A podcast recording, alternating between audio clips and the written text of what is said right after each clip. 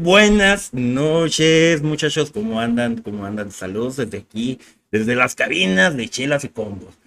Oh, no sé, no sé si tuviste la oportunidad de escuchar el, el, el intro que, que manejamos ahorita, hermano. Sí, claro, estaba muy bueno, una muy buena canción que pues representa al invitado que vamos a tener el día de hoy, Martín.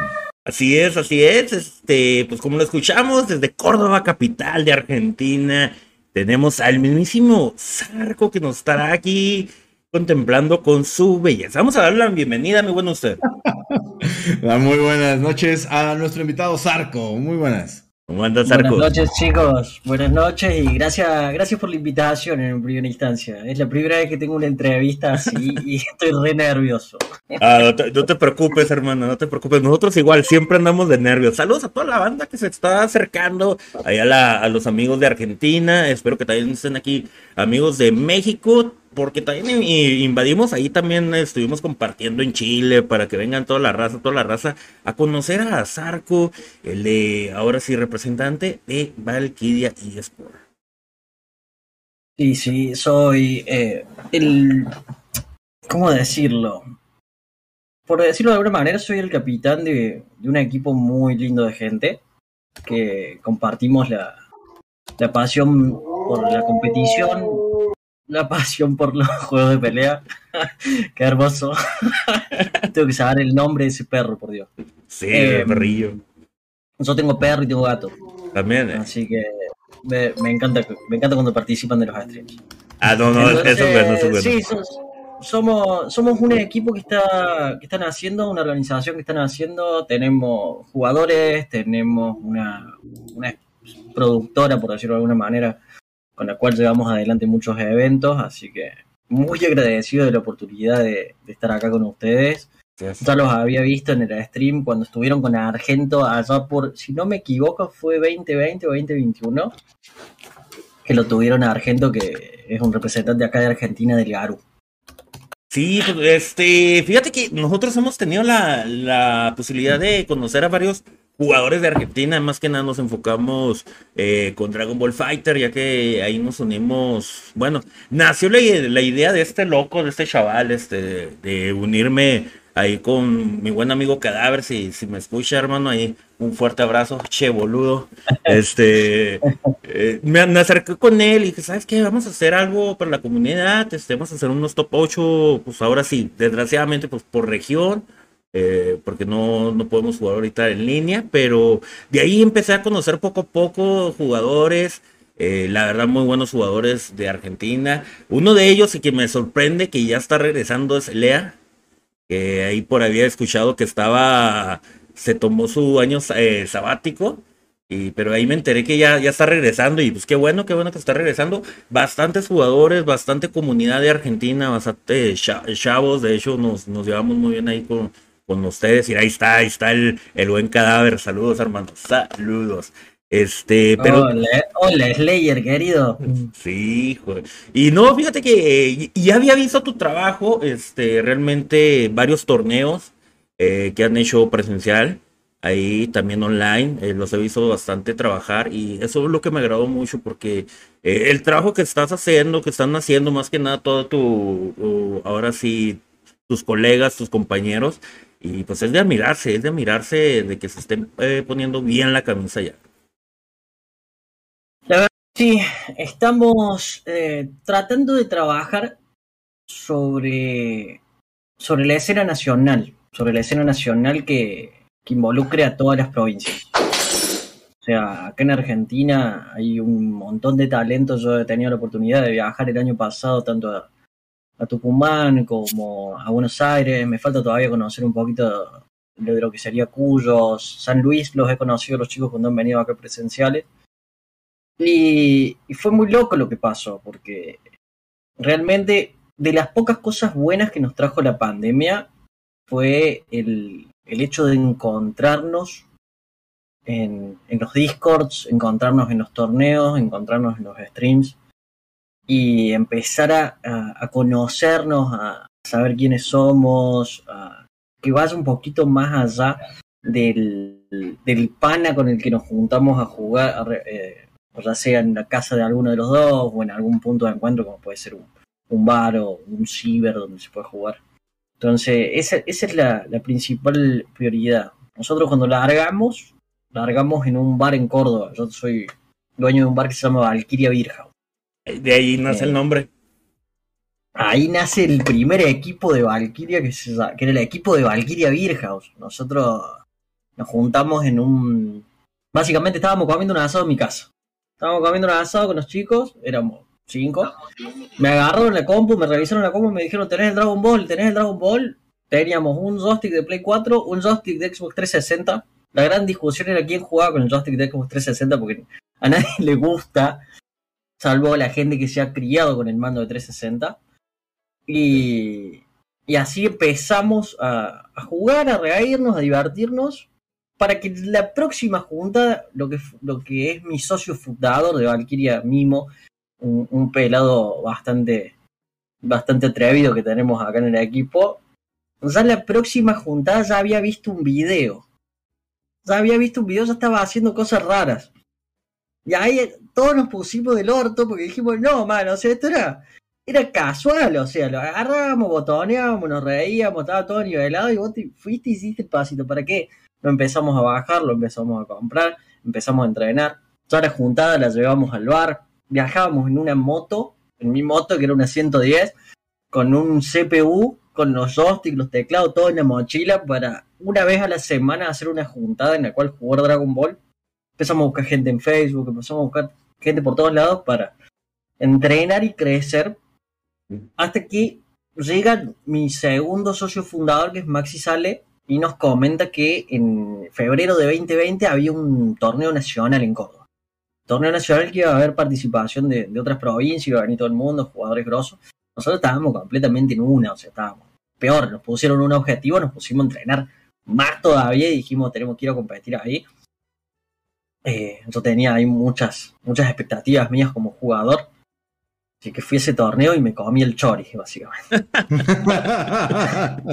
Salí 0-2. Suele pasar. Salí 0-2, me comieron los nervios, pero lo lindo fue que eh, nos habíamos hecho unas remeritas. Unas remeritas que tenían el logo del bar y atrás tenías tu personaje favorito. No necesariamente tenía que estar en el juego. También el pelado había caído por primera vez con una remera así. Había regalado una remera a un señor que lo único que hacía era apretar el cuadrado, así que tiene una remera con un cuadrado acá y con un cuadrado en la espalda. el, el señor Cuadranco. Y Cuadranco. de ver el, de ver la organización del torneo ese, me dieron muchísimas ganas a mí de, de, de llevar la organización de lo, de lo mío al próximo nivel. Era un torneo semanal por la birra, chicos, o sea, Sí. por una cerveza. Llegaban los pibes un jueves, dejaban las mochilas, venían del, del trabajo, se compraban una birra, que era la inscripción, y se competía por tres birras. El que ganaba se llevaba tres birras, y estábamos todos escabeando ahí, viendo, comíamos pizza entre todos. Y eso era todas las semanas antes de la pandemia, una, una cosa que hoy en día es re difícil. Sí. Porque la gente eh, se ha acostumbrado mucho a estar en la casa y cuesta mucho salir. Que es una de las cosas que estamos, con lo que estamos luchando ahora porque estamos tratando de volver a la escena presencial. Fíjate, eh, Entonces, eh, sí. de- per- perdón que te interrumpa. Fíjate que eso ya tengo ahí enterado por parte de del buen cadáver que cada día se pone más difícil eh, allá en, eh, en las, allá en Argentina que va subiendo la ahora sí el costo diario va subiendo la- las cosas y creo que pues eso es uno de los factores que, que a lo mejor no han regresado full presencial porque pues sale más barato estar en la casa jugando online. es, es el pan de cada día en Argentina. O sea, básicamente estamos tan acostumbrados que es el pan de cada día. Entonces, a la hora de, de llevar eh, eventos, de generar contenido, tratamos de que sea lo más amable posible con el bolsillo, pero al mismo tiempo tratar de que se mueva y la gente que se involucre y se saque un poquito este sentimiento de decir, no, que voy a ir a pagar este torneo porque voy a, si voy a perder en primera ronda. Sino que vayan un poquito más allá y digan, no, voy a ir, voy a viajar, voy a vivir la experiencia, me voy a emocionar con las peleas, voy a disfrutar de mis peleas, voy a vincularme con este pibe que vive en otra provincia a 300 kilómetros de mi casa y, lo voy a ver en persona y lo voy a saludar. Es un chiste muy que se nos da mucho a nosotros que estamos sentados en un bar tomando, tomando algo, nos miramos entre todos y decimos, esto es un Discord. esto es un canal de Discord estamos todos en el WhatsApp, pero estamos en persona, qué, locura.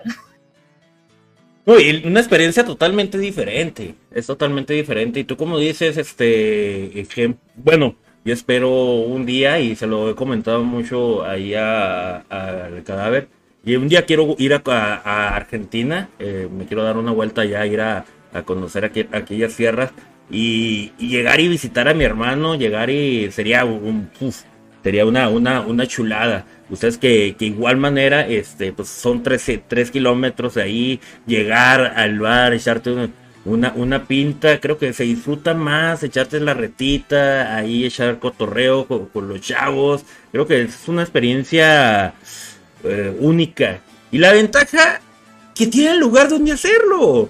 Ahí, en Valkyria, juegan y se echan su pinta. ¿Qué más quiere uno? ¿Qué más quisiéramos nosotros, verdad, Nuster? No, bueno, sí, esa una. La, verdad es, esa idea es, eh, es, muy buena aquí en México. Conozco muy pocos lugares que se han atrevido a hacerlo, la mayoría fracasan, no sé por qué. Allá me gusta que tengan esta idea de jugar en un bar Aquí lo sé, lo ven así como como que hay, todavía, todavía siento que hay como desprecio por la comunidad eh, gamer, ¿no? Pero pues qué bueno que ustedes lo hayan hecho, que así nació y que finalmente se haya concretado, porque la verdad es de que es difícil luego concretar este tipo de ideas que pues ya le estén dando a la competición. La verdad que yo hasta el día de hoy estoy sorprendido de lo que escaló esto es lo que fue la, pandemia, ¿sí? Porque, como les decía, llega la pandemia, fue justito, o sea, el mes que siguió de ese nacional. El, si no me equivoco, fue el 17 de marzo. 17, 18 de marzo. Y yo a la semana lo hablo a Max y lo hablo mismo, le digo, chicos, organicemos, aunque sea un torneo en internet, chicos, no doy más. No doy más, y ahí salió nuestro primer torneo online, nos conoce la comunidad, ahí lo conoce. Yo me acuerdo, en ese torneo jugué mi primera ronda contra Cadáver, no me voy a olvidar más. ¿Cómo se prepara un buen Fernet? A maestro, 70-30. 70-30 y dos hielos. El vaso de medio litro. Entonces, con el corazón tira.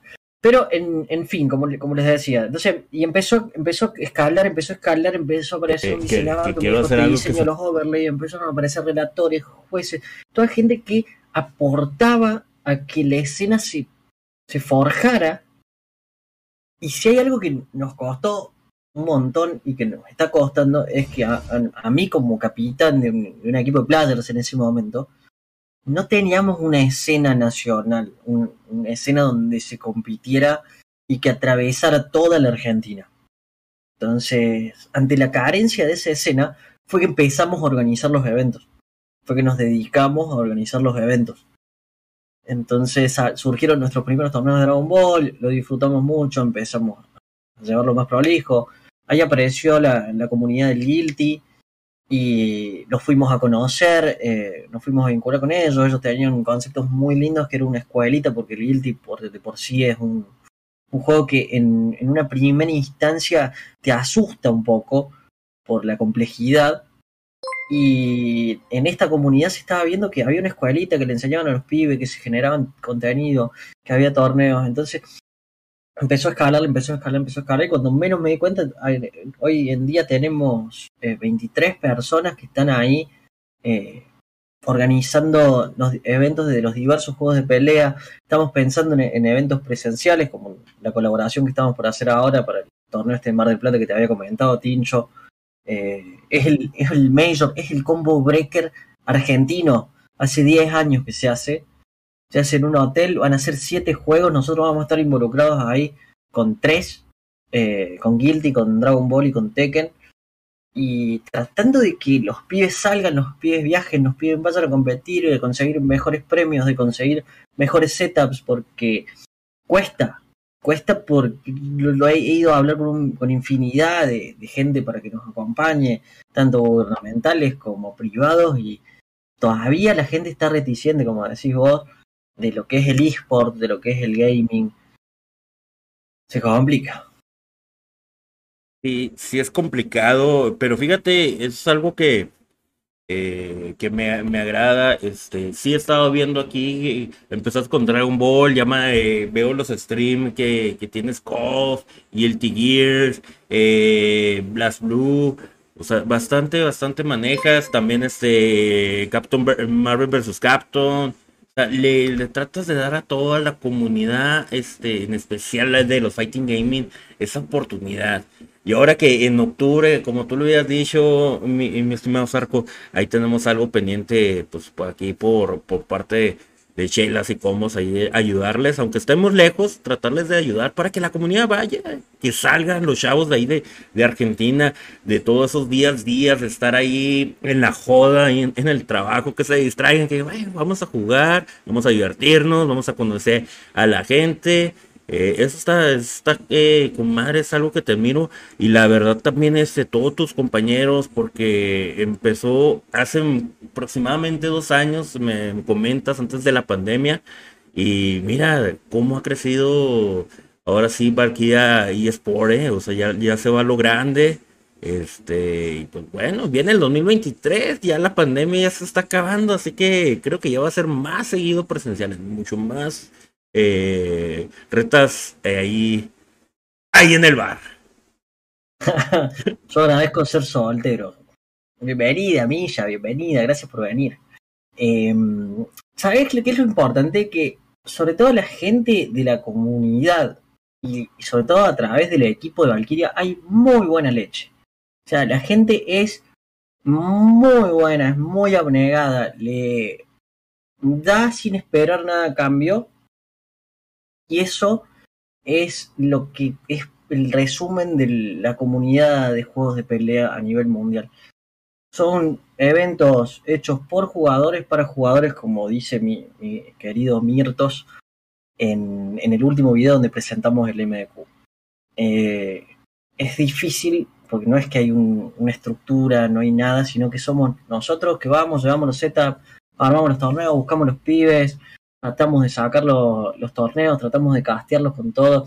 No sé si se habrán dado cuenta, nuestros casteos están entre lo formal y lo vulgar. O sea, eh, estamos caminando por una línea media porque básicamente soy cordobés y no puedo evitarlo. O sea, yo estaba borracho atrás de los pibes y me ponía a hablar boludeces y, y, nos cagábamos de risa todo. Y más que todo era entre decir lo que estaba haciendo bien y bardearlo por lo que estaba haciendo mal. Oye, aquí yo la pregunta, no he conocido ningún argentino que no diga, eh, que no diga este, ahora sí palabras eh, fuertes en los streams, que es algo que agrada bastante. Y, y, fíjate, algo, algo que a mí me encanta, cómo se encabronan, cómo se enojan. Eso, eso me da, en vez de, ah, cabrón, me da risa. Así decir, güey, no, o sea, tiene una, una, una, manera, una manera de enojarse eh, ahora sí, no sé si realmente están encabronados porque me hacen reír. O sea, digo, ¿qué, qué, está pasando aquí, güey? pues nada más luego de ver al cadáver cómo se enoja y apea su computadora, eh, ahí está la muestra, la verdad. Sí, sí, sí. Eh, Ay, mira, aquí nos dice, ¿no? Por suerte yo no soy de enojarme. No, no, güey, no, no. Eres muy tranquilo, no. Pero sí, un poquito de esto, un poquito de aquello. No puede faltar la catarsis. No puede faltar la catarsis. Acá en Córdoba, por decirlo de alguna manera, para que, para que vayan sabiendo, porque nosotros somos un país aparte. Nosotros no usamos el boludo, para nosotros es el culiao. O sea, esa es la palabra que yo estoy controlando y no estoy dejando salir, que me, que me sale de las venas, que es el culeado que lleva todo lo que es el concepto de lo que está bien y lo que está mal. Es algo que trasciende cualquier barrera cognitiva. Porque te pueden decir, culiao, qué bajón lo que te pasó. O te puede decir, culiao, qué buena onda lo que te está pasando en la vida. Es, como. Es la misma palabra. Es, es acá como. Igual, es que también en México chingar, chingas. Depende de la manera que lo digas, es el concepto totalmente diferente. Y yo, por, por, ejemplo, un ejemplo, yo aquí eh, al buen usted, neta que, como me chinga todos los días el güey. sí, perdón, es mi manera de ser. Así que sí, es, eh, no sé si han visto, hace poquito hicimos el aniversario en el bar. Eh, es una historia bastante particular como terminamos. Sí, gracias Juan, Juan querido. eh, están todos los chicos del equipo ahí, unos genios totales. Ojalá adoptemos el chinga. A mí se me había pegado, ¿cuál era? Ay, no me voy a acordar ahora. No mames. No, mames, no ese Se me mames. había pegado durísimo en su momento. Sí, es, es clásico, el no mames, güey. O el güey. Esa, esa es mi frase cada que, que dropeo un combo o que Sí. me, me hacen sí. Mi mujer ya me dice, ¿por qué gritas tanto? Y yo, pues es que no mames, ves la madre, güey. O sea, y se enoja y dice, no, ya me voy porque nada, te estás enojando. Y yo, pues, es que así es parte de jugar. Me dice, ¿por qué si, si vienes a jugar, por qué te enojas tanto y sigues jugando? Y le digo, no lo entenderías. Simplemente no lo entenderías. cuesta, cuesta, cuesta explicar por qué no, nos emocionamos y no, nos apasionamos así. Pero creo que también hay un, es un poco de la esencia deportiva que tiene América Latina. Eh, gente que tiene sangre caliente por defecto en las venas. Que es parte también de lo que se expresa cuando lo vemos a cadáveres explotando porque le están apretando el mismo botón y lo siguen abriendo con el mismo botón una y otra vez. Es increíble, porque nos ha pasado a todos, todos nos sentimos identificados con eso. Había otra persona que lo hacía en, en otro aspecto que era Barbacán, no sé si se han enterado. Barbacán era un, un youtuber muy famoso de, de Santiago del Estero, de LOL, uno de los más grandes de, de Latam Sur. Y él trasladaba eso, trasladaba el manco equivocándose, echándole la culpa a la empresa, echándole la culpa a, la- a cualquier cosa menos a sí mismo. Y agarrando y pegándole una trompada a una ventana y después llorando porque la mano le dolía por la trompada que le metió, diciéndole a los otros jugadores que le pegaban lo manco. Entonces, Ya, ya, es- ya ves, Nuster, si se pega, güey. Yo no me voy a juntar contigo. Pero sí, como les contaba, eh, estamos tratando de abrazar un poquito lo que sería la escena presencial. Ya desde el año Sí. pasado, en 2021, hicimos nuestros primeros nacionales. Después de la pandemia, después de todo este camino recorrido online, eh, hicimos nuestro primer presencial en el bar Valkyria, eh, de Guilty Gear Stripe puntualmente, porque no, el, el lugar es chico, eh, Sí. es, es limitado, o sea, es un barcito de barrio, para que se imaginen. Es el bar de la Pinta al Paso. Entonces hicimos nuestro primer evento, vino gente de todo el país. eh, fue una locura porque como no entrábamos en el parte de adentro, estábamos todos afuera atrás de las ventanas gritando y puteando. No. Puteando al que usaba el muñeco roto, que en este Buenas. caso era Mirtos, y Mirtos era Caster. Y salía cual noches. villano Mirtos después de ganar una pelea que no tendría que haber ganado y la gente lo aborrecía. Eso venía, venía clien- clientes que no eran del palo y lo veían y decían, ¿qué les pasa? ¿Qué estás jugando Argentina? ¿Estás jugando Belgrano? ¿Alguien está jugando al fútbol? No. Son juegos de pelea, lo- como decías vos recién, son juegos, no lo entenderías. Sí. No lo entenderías, ¿por qué nos ponemos así? Sí, porque la, la pasión más grande que tiene el argentino es el fútbol. Entonces hay una pasión de que nadie se los va a quitar y créeme que, que lo disfrutan muy bien. De, de hecho, este, eh, me imagino que lo vas a poner ahí en el bar, el partido. Yo le había eh, comentado aquí cadáver, eh, igual te lo comento a ti. México-Argentina, debíamos de verlo, ¿eh? De perdida en llamada ¿Por qué para... siempre, ¿Por qué siempre nos cruzamos en octavos? Esa es la sé. pregunta del millón. Siempre en octavos nos cruzamos y está para cualquiera porque es un partido en donde más que la, la habilidad de los jugadores destacan los huevos. Se juega a puro huevo. Sí, güey. No, no, y, y eso, eh, de hecho, es el partido que más se va a llenar en el Mundial, Argentina-México. Es lo que más esperan todos. Porque saben que son partidos cardíacos. Y el último, la, la, la neta, siempre nos ponen la chinga. Ahí la neta, siempre nos la andan metiendo. Es Y lo ya- que yo te iba a decir. y que- que- Es lo que yo te iba a que decir. ya estamos- chidos y siempre nos ganan. Eh, y ya A estamos cansados. Yo tengo una pregunta que es, yo creo que la pregunta que más, eh, o sea, debe de causar polémica en los asados y cosas así. ¿Messi o el Diego. No, Diego. El Diego. Diego, Diego. Güey, yo no soy argentino y todos sabemos que es Diego. ¿Qué pasa? Acá incluso no hay una, no hay una medida de habilidad. ¿sí? Y, o sea, hay dos cosas que no entran en, el, en, el, en la discusión para mí, desde mi perspectiva, habiendo jugado el fútbol y, y habiendo visto fútbol toda mi vida. En la discusión no entra la vida de personal de ninguno y no entra la habilidad tampoco. Entra lo que transmitían y cómo vivían el fútbol. Y yo realmente al Diego, las cosas que le he visto, cómo vivió el fútbol, cómo vivió los partidos, cómo transpiró la camiseta, margen, como le digo, sacando estas dos cuestiones que podrían ser determinantes, pero para mí no lo son, eh, es el Diego. El Diego es el más grande. En ese sentido, eh, nadie ha sentido la camiseta como la sintió el Diego. Lo siento, no me odien los del chat que aman a Messi, pero lo, lo, van a funar ahí en, el es, bar. Es nuestro, es nuestro Daigo, boludo. No, y es que sí es cierto. Y tiene razón, o sea, como vivía Diego a como vive eh, Messi es totalmente diferente. Messi no vamos a discutir que es uno de los grandes futbolistas de la historia, eh, pero el amor, el amor de Diego de ponerse esa, esa hermosa playera de Argentina, eso pesaba. Y a Messi, a Messi le pesa la playera.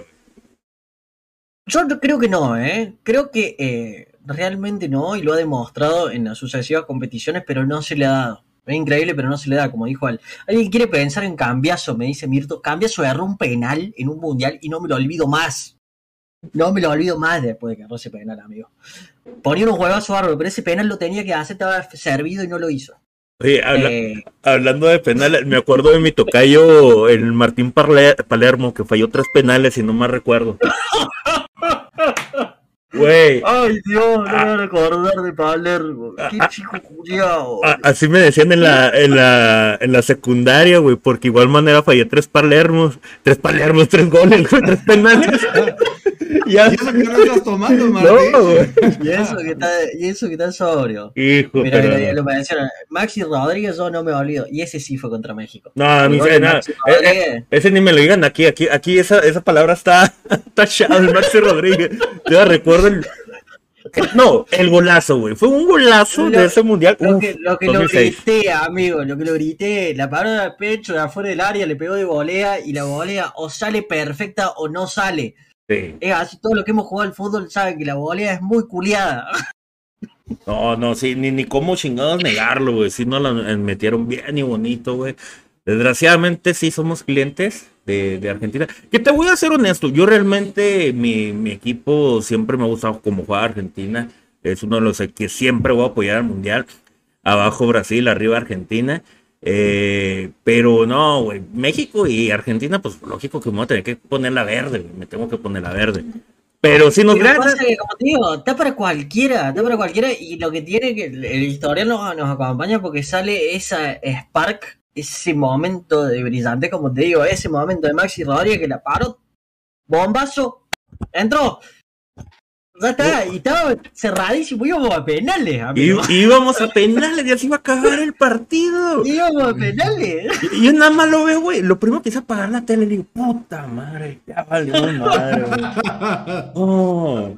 pero no, no. Oye, fue, un Evo Moment, fue un Evo Moment, tal cual. No, pues mira, así, como tiene la pasión del fútbol, ya se está viendo la pasión de los videojuegos ahí, ahí en el bar, o sea, diciendo, güey, se llenó con Guilty Gears, se está llenando, la gente quiere, la gente se, se entretiene, oye, oye, porque la verdad es este, igual manera como si estuvieras viendo el fútbol, ¿eh? eso de que te resetean el, el bracket, hijo de su madre, güey, no, la emoción. ¿Sabes que tiene, el juego de pelea? Te lo voy a decir particularmente que tiene el juego de pelea porque lo he, pero he hecho un experimento social yo en el bar. Sumale que, al margen de los normis que yo tengo que van al bar, también está una comunidad de rol que viene, rol de mesa. No sé si oh. saben lo que es el rol de mesa, es un juego de ah, interpretación de mesa. Hay una comunidad que viene y también agarra al, bar de sede. Eh, no me olvido, yo tenía puesto el stream, eh, estaba jugando un, un, jugador nuestro que era DSR estaba, te decía bala ahí, estaban los chicos roleando. y me ven afuera y yo estaba así, agarrándome los pelos, gritando, así sacado, todo para no, no cortar la atmósfera, pero afuera sacado. Se me acercan y me dicen, ¿qué te pasa? Le digo, chico, estás jugando Valkyria. Miren ese que tiene ahí que dice Val, ese de Valkyria. Al toque hicieron así. Se pusieron a ver y acá viene lo que les quería decir. No necesitaron saber frame data, no necesitaron saber la diferencia entre un normal, un especial y un super, no necesitaron saber los nombres de los personajes, sabían que si se le acababa la vida uno perdía y si se le, el, otro eh, sobrevivía o conseguía hacerle ese daño ganaba. Era todo lo que necesitaban saber y estaban a los gritos. Gente totalmente fuera del palo. Y eso, que me disculpe el LOL, pero es muy difícil de trasladar que me disculpe el counter, pero es muy difícil de trasladar. Agarrar a alguien completamente ajeno a la escena y mostrarle y decir, mira, esto es un deporte, el, el que gana pasa a la próxima fase, el que gana se lleva el campeonato, no tiene nombre. Se entiende, se disfruta, se vive. Yo, yo siempre he dicho eso, que, que, los juegos de pelea son muy fáciles, como tú bien lo dijiste, se acaba la vida, pum, se acabó, se murió, uno ganó, el otro perdió, es fácil de entender, ¿no? O sea, tú juegas a LOL y difícilmente luego entiendes que tiene que ir a la locación o te tienen que claro, tiene que romper la torre, no, porque están haciendo el varón, y qué poronga es el varón, no me rompan la pelota. O sea, ¿a quién poronga le importa el dragón? Sí, mira el jungla, el jungla no está haciendo nada. ¿Qué carajo es la jungla, maestro? ¿Cómo le explicas a alguien qué es el jungla? Pero con los juegos de pelea está eso, está eso que para mí trasciende las barreras es por decir digitales.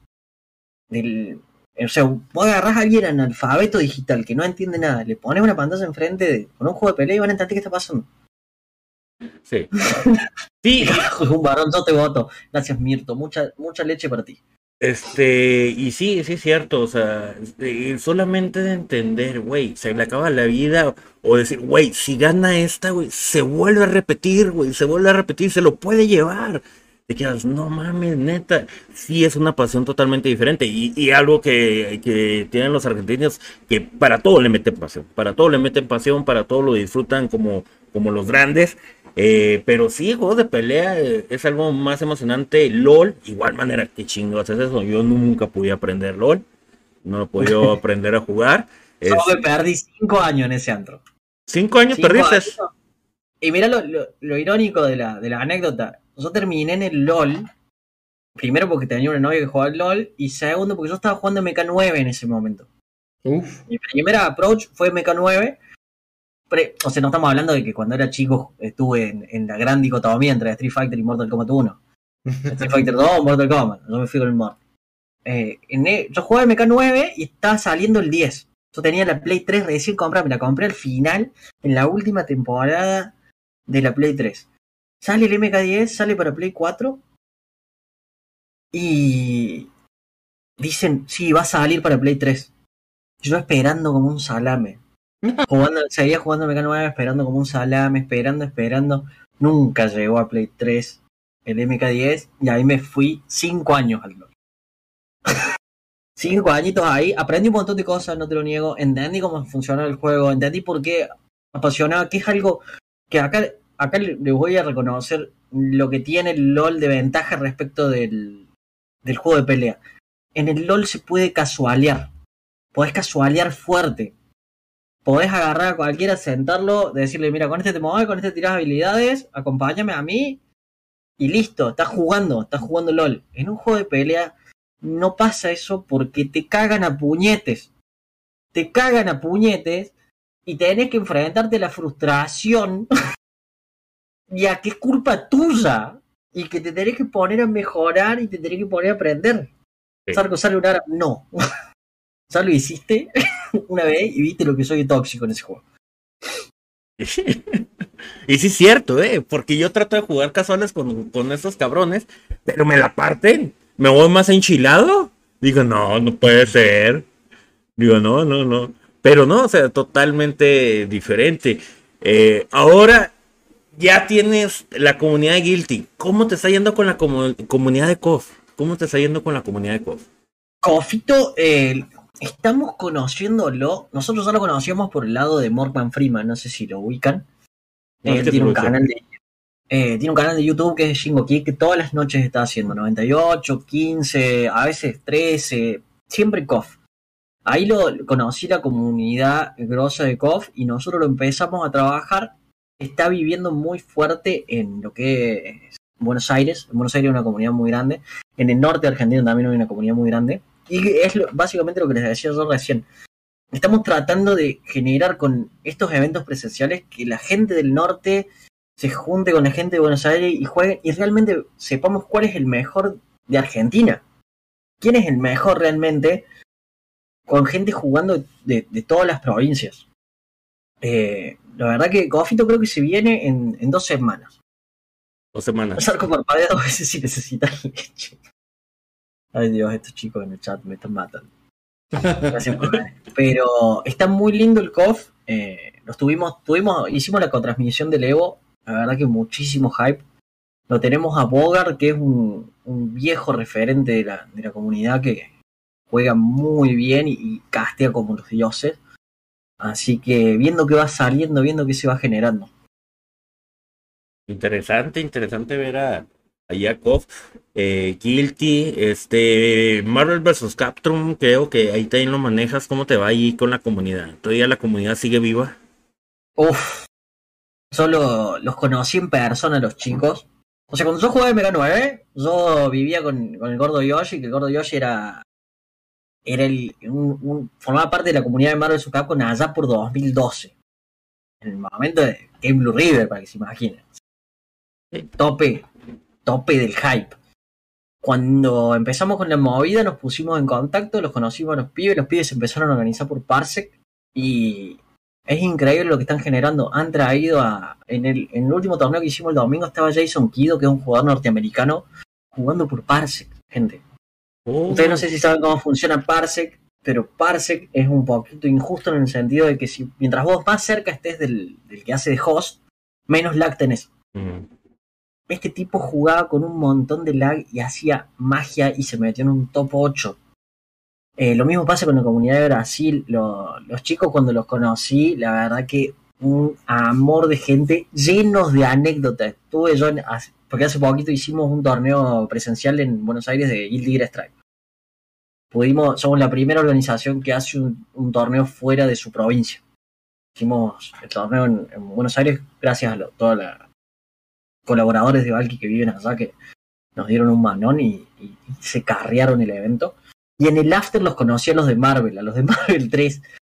A los viejos, viejos verdes, jugadores que han, imagínate la anécdota era, eh, ¿cómo era para? Era así. O sea, tenés que llevar un joystick en el bolsillo, es más prioritario que llevar un, un forro, porque hay más chance de que salga un Marvel casual de que salga sexo casual.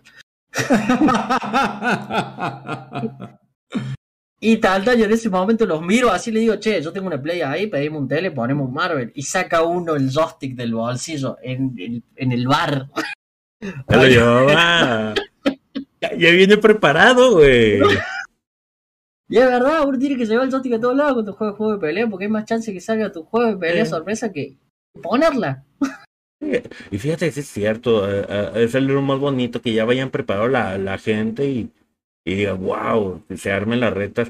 Pues bueno, se ve que la comunidad está bien unida, porque ya saben a lo que van, llévatelo, vas a ver que, que un pibe lo va a sacar y le vamos a ir a dar. Y, eso está bien, aprendan chavos, ¿eh? porque aquí en México ni siquiera llevan condones en la cartera, ¿eh? por favor también lleven eso. ¿eh? Pero lo que sí, eh, una de las cosas que yo me di cuenta en el transcurso de 2020, cuando íbamos conociendo las diferentes comunidades, que es un pueblo chico pueblo de los juegos de pelea. Y más si formas parte de un juego de pelea. O sea, la comunidad es más chica todavía. Y ahí fue cuando nació mm, el primer concepto de lo que fue el Ragnarok, que, es este Major Online que hacemos todos los años. Eh, juntar a todas las comunidades de los juegos de pelea en, un evento y que se nos vea juntos. Que acá en la región, como les dije, los chicos del MDQ lo, lo hacían, los chicos que, que, hacían el CPT en Buenos Aires también lo, lo conseguían. Que estén los de Marvel, que estén los de KOF, que estén los de Guilty, que estén los de Street Fighter, que estén todos. Cada uno va a estar viendo su juego, pero todos formamos parte de lo mismo. Y medianamente, si nos ponemos a ver otro juego, entendemos qué está pasando. Sí. Somos jugadores de juego de pelea. Así que es un poquito lo que queremos ver en el MQ. Son, van a ser siete juegos. Hay un, hablando de Marvel, va a haber un money match por 20 mil pesos. Va a haber un money match tremendo en Marvel 2.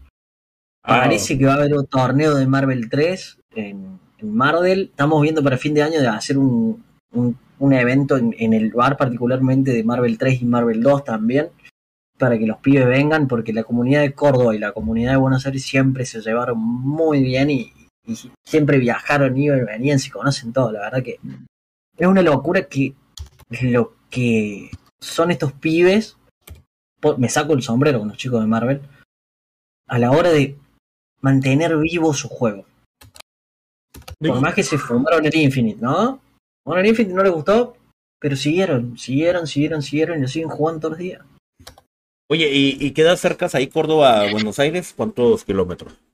Y mira, para que te des una idea, si yo voy en colectivo son 10 horas. Ah, fijo, su madre, está lejos. Sí, Córdoba, para que se den una idea, Argentina estamos en el medio, en el centro. Y en el centro de todo está Córdoba Capital, en un cuadradito, que es ahí donde, donde vivo yo. Sí, Buenos Por Aires, eso también, Buenos Aires es en el sur, ¿no? Buenos Aires no, estaría al eh, este, Al este, ok. al este para el, para el lado del Océano Atlántico. Ah, va, va. Eh, Oye, este, pero también, me- bueno, lo también lo más suave, el viaje, que se avientan el viaje y lo chido es de que, güey, te, te quedas aquí en mi casa, güey, aquí te quedas, aquí ya, ya tengo el porro, el asado, sacamos la consola, ahí en el patio, nos echamos las retas y mañana nos vamos y nos partimos la madre en el torneo. Sí, sí, eso, eso también es algo que me sorprende. Yo siempre que hago evento acá, tengo cinco o seis personas que están durmiendo en casa, todos se fuman, o sea, tener un colchón, a veces duermen tres, cuatro en el mismo colchón, acá no hay, hay que, hay que arreglarse con lo que haya, hay que bancarse que el perro pase y te chupe la cara, que eso sí pasó, mi perro pasó y lo atendió a uno, así dijo, listo, ah, listo, te donaste, dormían con la Diana lo- lo- los pibes. Pero, y cuando yo viajé también, o sea, a mí en, mi último viaje, ir más lejos, Guille me agarró y me dijo, vos te quedás en mi casa. No me importa. Y se bancó los ronquidos, se bancó quedarse hasta las 6 de la mañana jugando Garu con Mimo, se bancó que yo lo agarré y Guille jugamos. Guille jugamos. Guille nos sentamos a jugar, pero no quiero jugar. Guille decía, no me importa. Te sentás y jugamos. Bueno, listo. Pum, nos ponemos, nos ponemos a jugar. Pero, como les contaba recién, el aniversario de Valkyria, lo gracioso, yo hace cinco años que tengo el bar. Hace cuatro años que tengo el bar, yo entré, ya lo habían, ya lo habían fundado. Y mi socio eh, se fue y quedé solo como dueño del bar en- a partir de abril. En todo este tiempo yo nunca supe cuándo era el aniversario de Valkyrie. Y de fondo, los chicos que habían venido para el Nacional este en diciembre de Guilty estaban armando una juntada para venirse en julio, en vacaciones de julio a Córdoba, a escabiar en el bar y a jugar conmigo. Escabiar en el bar, culpa de este señor que está ahí, Jim Dark. Culpa de ese señor, se empezó a gestar una movida, se empezó a gestar una movida. Me cae el 9 de junio, mi socio, mi ex socio borracho me dice, Facebook me avisó, hoy es el cumpleaños de Valkyria. Le digo, man, ¿cómo no me vas a decir antes, amigo? dije, listo, bueno, veo, veo cómo lo organizo. Julio, digo, bueno, 15 y 16, hacemos el 15, el evento de rol para que vengan los pide rol, el 16, torneos de juegos de pelea. ¿Por qué? Porque pintó, o sea, son los torneos que hago todos los meses, nada más que esta vez estaba, había gente de todo el país. Hicimos torneo de Tekken, KOF, eh, torneo de Guilty, metimos un stream, salí, lo organizamos, salió todo perfecto, pero teníamos un pedo, amigos. Que Como ven en el stream, estábamos borrachísimos, amigos, borrachísimos. Mirtos los quería matar, nos veía, nos controlaba, así es, uno de nuestros productores más, más serios cuando, cuando quiere. Nos, nos decía, chicos, por favor, no tomen tanto, no tomen tanto, y estábamos- no podíamos castear al último.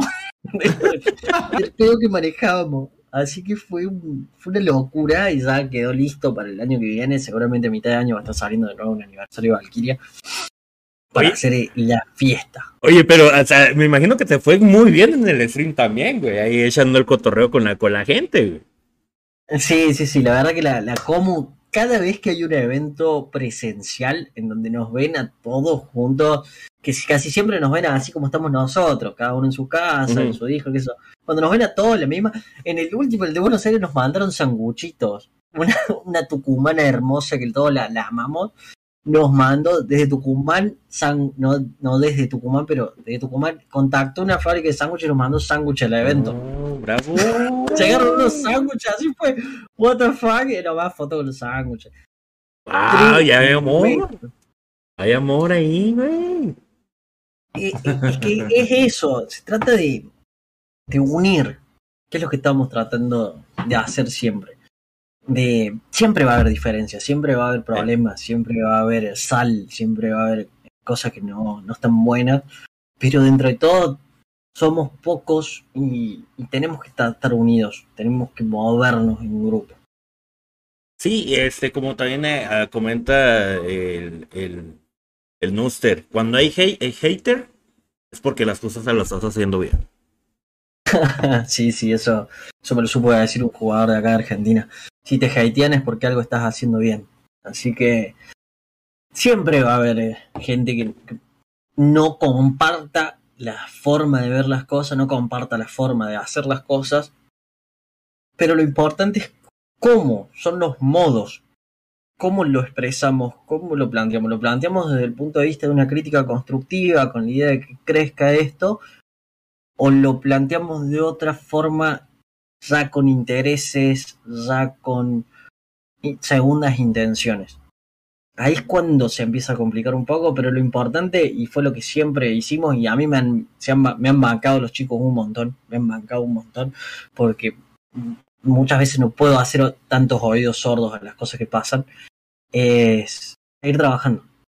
Seguir trabajando, seguir generando, seguir uniendo, seguir adelante. Suena eh, fantástico, es un trabajo bastante difícil a veces, es bastante ingrato, pero eh, es lo que hay que hacer para que, porque lo hablábamos con el Dani, el Dani está ahí en el chat.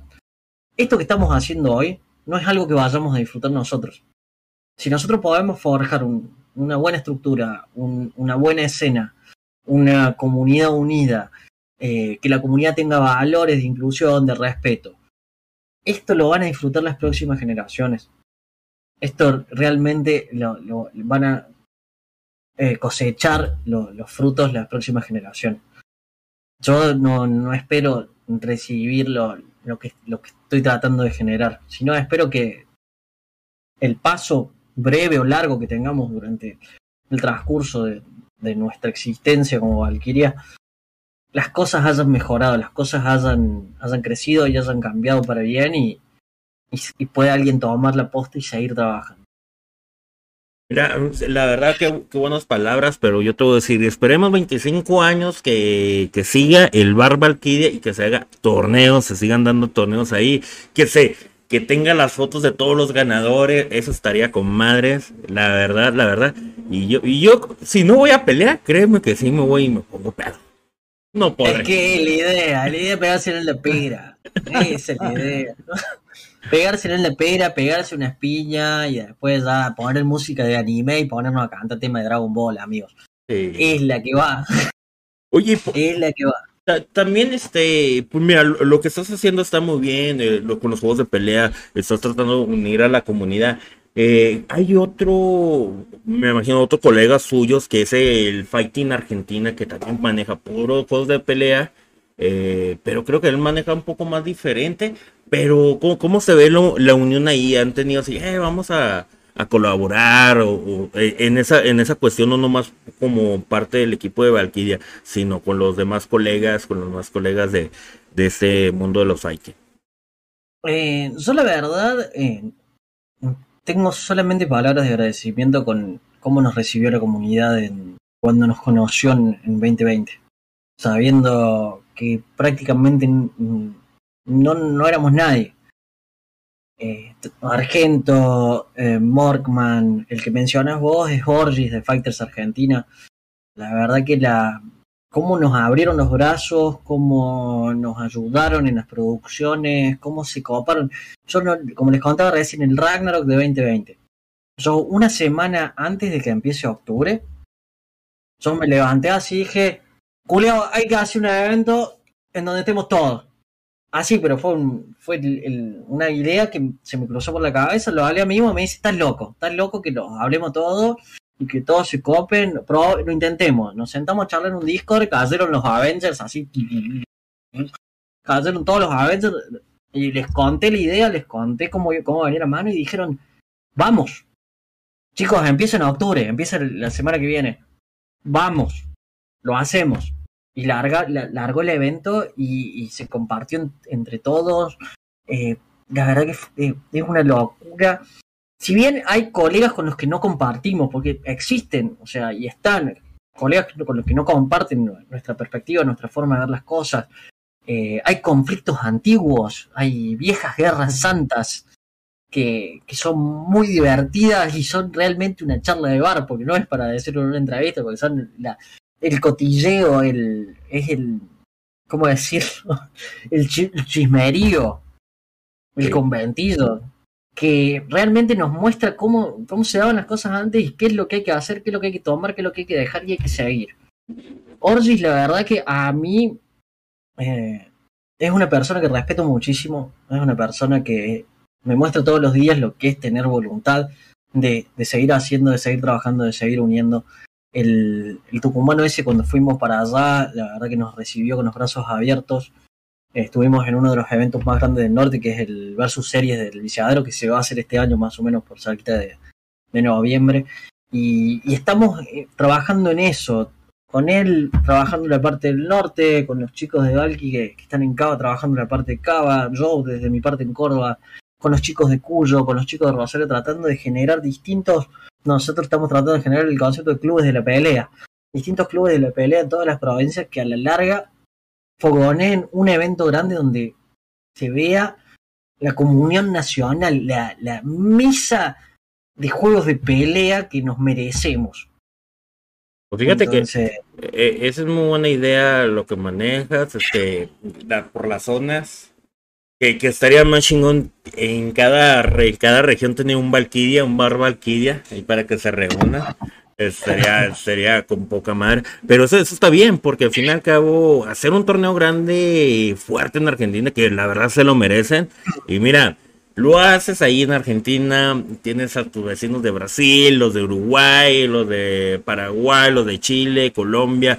Incluso puede ser, este, ahora sí, de región, es un torneo, primero vamos a pensarlo nacional, pero que salga y que sea internacional, estaría más, más, más, más chingón.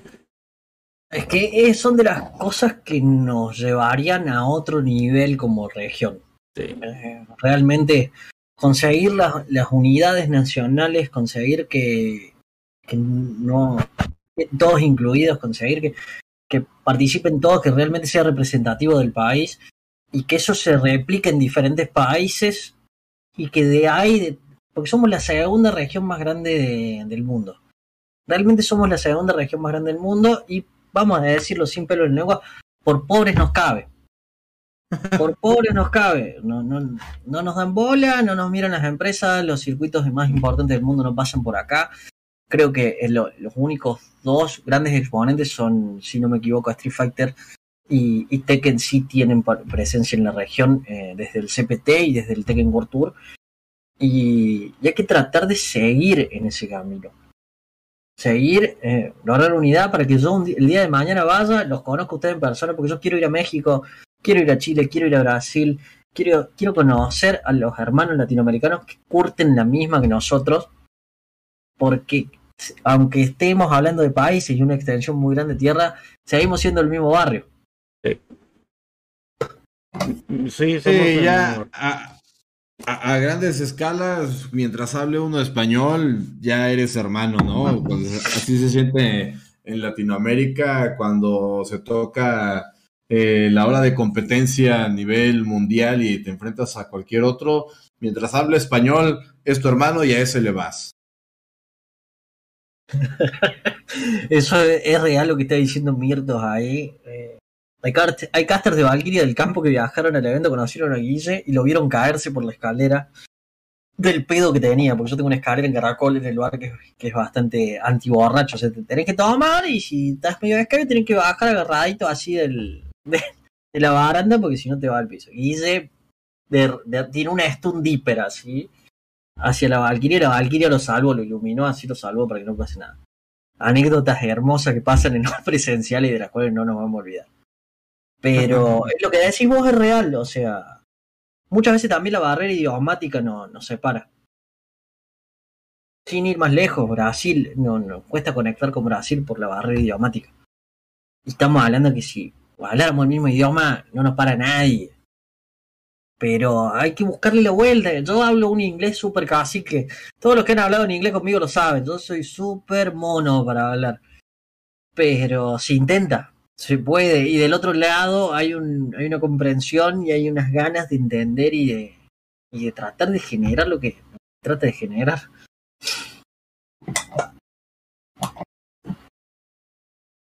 Bueno, Sarko, y cuéntanos, ¿por qué Valkyria? Porque nombre, Ajá. yo voy a ser completamente sincero con vos y acá no voy a, no voy a tratar de ser lírico ni literario. Yo cuando compré el bar, el bar se llamaba Valkyria. y dijiste, bueno, para aprovechar que ya se llama así, la gente lo conoce. El bar lo habían fundado unos amigos, había uno que se, se había ido, se había pensado en primer momento en el nombre Valhalla. me estaba odiando, mierda. Y mm, cuando me sumé... Estoy metiendo el chamullo del Valhalla, pero no, no por ese lado. Eh, cuando me sumé el bar ya era Valkyria Beer House, o sea, ya tenía esta impronta de puramente con la misma B, con la misma B corta de Virgo Cueva ese lugar donde vos te sentás a hablar y te pones a hablar de anime, te pones a hablar de. Hicimos karaoke de anime, ahora que me acuerdo. Te pones a hablar de juegos, te pones a hablar de historietas, de lo que sea, y desde las otras mesas no te van a estar mirando raro. Todo fue una mentira, dice Limón. Sí, todo fue una mentira. Entonces, de ahí cuando. Las partes locas fue cuando elegimos. El, cuando empezamos a jugar, éramos el equipo de Valkyria Beer House. Y cuando decidimos armar la organización de deportes electrónicos, A ver, ¿para qué entró costo? fue cuando decidimos armarlo, nos miramos así y dijimos, ¿y qué se llama Valkyria? Y nuestro primer logo era el logo del bar que le habíamos borrado la parte de Valkyria y la parte de viejo y le habíamos puesto Valkyria. Hola, hola, Fighting hola, Games. Ese fue nuestro primer logo. Y así fue creciendo y se fue desarrollando. Pero sí es real lo que dice Yoshi también es porque las Valkyrias son las encargadas de llevar los vikingos que murieron en guerra al Valhalla, por eso se puso Valkyria. Ok, ok. Oye, y eh, ahí también dices que se une comunidad que le jue- eh, que entra a los juegos de rol. Me imagino que juegan este Dungeons and Dragons. Calabozos y dragones, vampiros la mascarada, Cyberpunk. Ahí va, ahí va. ¿Y, y tú juegas alguno de ellos? Yo he jugado, he jugado vampiros, he jugado Cyberpunk e incluso en, hace poquito trasladé la idea de los Fight Club a, a los juegos de rol. Lo agarré los chicos, porque ¿qué pasa? En los juegos de rol lo que tiene que una parte que es interpretación, que vas caminando, que vas hablando, salud. Salud, salud, hermanos, a todos, a todos. Recuerden, si toman no ¿Cómo se- manejan, ¿eh? Como se dice en nórdico, como se dice Skoll. Esa es la, la frase nuestra. Skull. Así es. Mm. Oye, hablando de juego de peleas, viene el de. Inspirado al de LOL. ¿Ya lo están esperando? La verdad que. Ya les dije, tengo un pasado ahí perdón. en ese antro. Entonces, tengo mucha expectativa. Primero que nada, porque pienso que va a tener el mejor online. Esto es un, una, una expectativa muy grande que tengo porque saben y tienen servidores por todo el mundo. Y si esos servidores se ponen a- en pro del juego de pelea, podemos llegar a estar frente al mejor online. El roster de, de personajes es de lo más atractivo que viene. Así seas del, del LOL o no seas del LOL, los bichos son todos interesantes para jugar. Sí. Eh, y si venís del LOL y jugaste, ¿qué pasa en el LOL? Vos tenés tu personaje y jugás tu personaje y no, no jugás otra cosa que tu personaje en, en- en tu posición y todo lo amas. Te sacan ese personaje en el juego de LOL, lo vas a tener que jugar. No hay tu tía ahí. en cuanto a mecánica se lo ve bastante interesante, se lo ve bastante interesante y ahora lo que se viene en teoría en 2023, principio de 2023, creo que se viene la beta. Estamos, pero esperando como siempre pasa que cada vez que sale un juego de pelea es el juego que va a salvar la FGC. Es el juego que nos va a sacar del nicho. Pues fíjate que yo también le tengo mucha perspectiva en, esa, en esa cuestión porque ahora sí, LOL es uno de las comunidades más grandes a nivel mundial, una de las comunidades muy grandes y como tú dices, de los servidores es una chulada. Se ve guapetón el juego. Aparte, mm, creo que este no será free to play, sí, ¿verdad? ¿O no va a ser? El concepto, según lo que entendí, si, si no entiendo mal inglés, es que va a ser free to play y que no va a haber Project L2, sino que lo que se espera es un primer concepto, el primer juego de pelea que va a ser ese juego de pelea y sobre ese juego de pelea se van a generar actualizaciones. Y ya sabemos que Riot hace 10 años, que más de 10 años que está vigente con su juego y pretenden hacerlo así con, el juego, con este juego de pelea. Que el juego se sigue actualizando porque si vamos a ser honestos, uno de los, vamos a decir, problemas de los juegos de pelea es que la migración de jugadores de un juego al siguiente se puede ver trunca porque no te gustó. Sí. O sea, creo que el día pasado en la mayoría de los juegos, el de Street Fighter 2, cuando vio Tercera Strike, hubo cosas que no le gustó y se quedó en Street Fighter 2. Entonces creo que se, se puede generar una comunidad que siga creciendo. A lo sumo perderás un par de players por parche. Para mí va a pasar algo parecido como, pasó con el Tekken. El Tekken tiene mucho legacy player. Gente que viene desde el 3, desde el 4, desde el 5, desde el tag. Entonces en, en LOL vamos a poder ver eso y espero que si el modelo funciona, eh, se traslade al, resto de las compañías, aunque va a ser un poquito difícil. muy difícil. Eh, va a ser un poquito difícil que, que aflojen el bolsillo, vamos a ser honestos. Sí, porque mira, aquí, aquí me ah. confirman que sí va a ser eh, free to play. O sea, sí va a ser, eh, pues sí, lógico que lo que va a vender son los skins, cosméticos, personajes nuevos. Pero pues de que sacan plata, sacan plata. Sí, eh, por eso Riot de Riot. Y, y, ha llegado al nivel de conseguir que su juego no, no, lo, no, lo, no lo van a dejar caer al LOL no lo van a dejar que, ya pase el olvido. Ya está, hay una escena competitiva, hay, hay gente que, lo ve, hay gente que está ahí que acompaña a los jugadores, que acompaña a los equipos y, creo que se puede llegar a venir algo muy interesante. Se viene un, año muy apasionante, tanto con, con, lo que se venga de Project L, con Street Fighter 6, con Tekken 8 también. Sí, no, eh, LOL es una franquicia muy, muy grande que tiene muchísima afición y como bien dices, no, no van a, eh, o sea, saben a lo que se arriesgan con un juego fallido basado en LOL, ¿no? Entonces, ya demostraron que pueden incursionar, por ejemplo, en la animación con Arkane, que les quedó muy bien y no creo que vayan a fallar. Este método que, dices de, del parche, que pues lo van a ir como que parchando infinitamente hasta que a la gente le guste, pues ya lo hemos visto de alguna manera, por ejemplo, y yo se los digo siempre con Dragon Ball Fighters, ¿no? O sea, el Dragon Ball no es lo mismo ahorita que el primer Dragon Ball que salió. Eh, se juega diferente. ¿Eh? Claro, que la Season 1.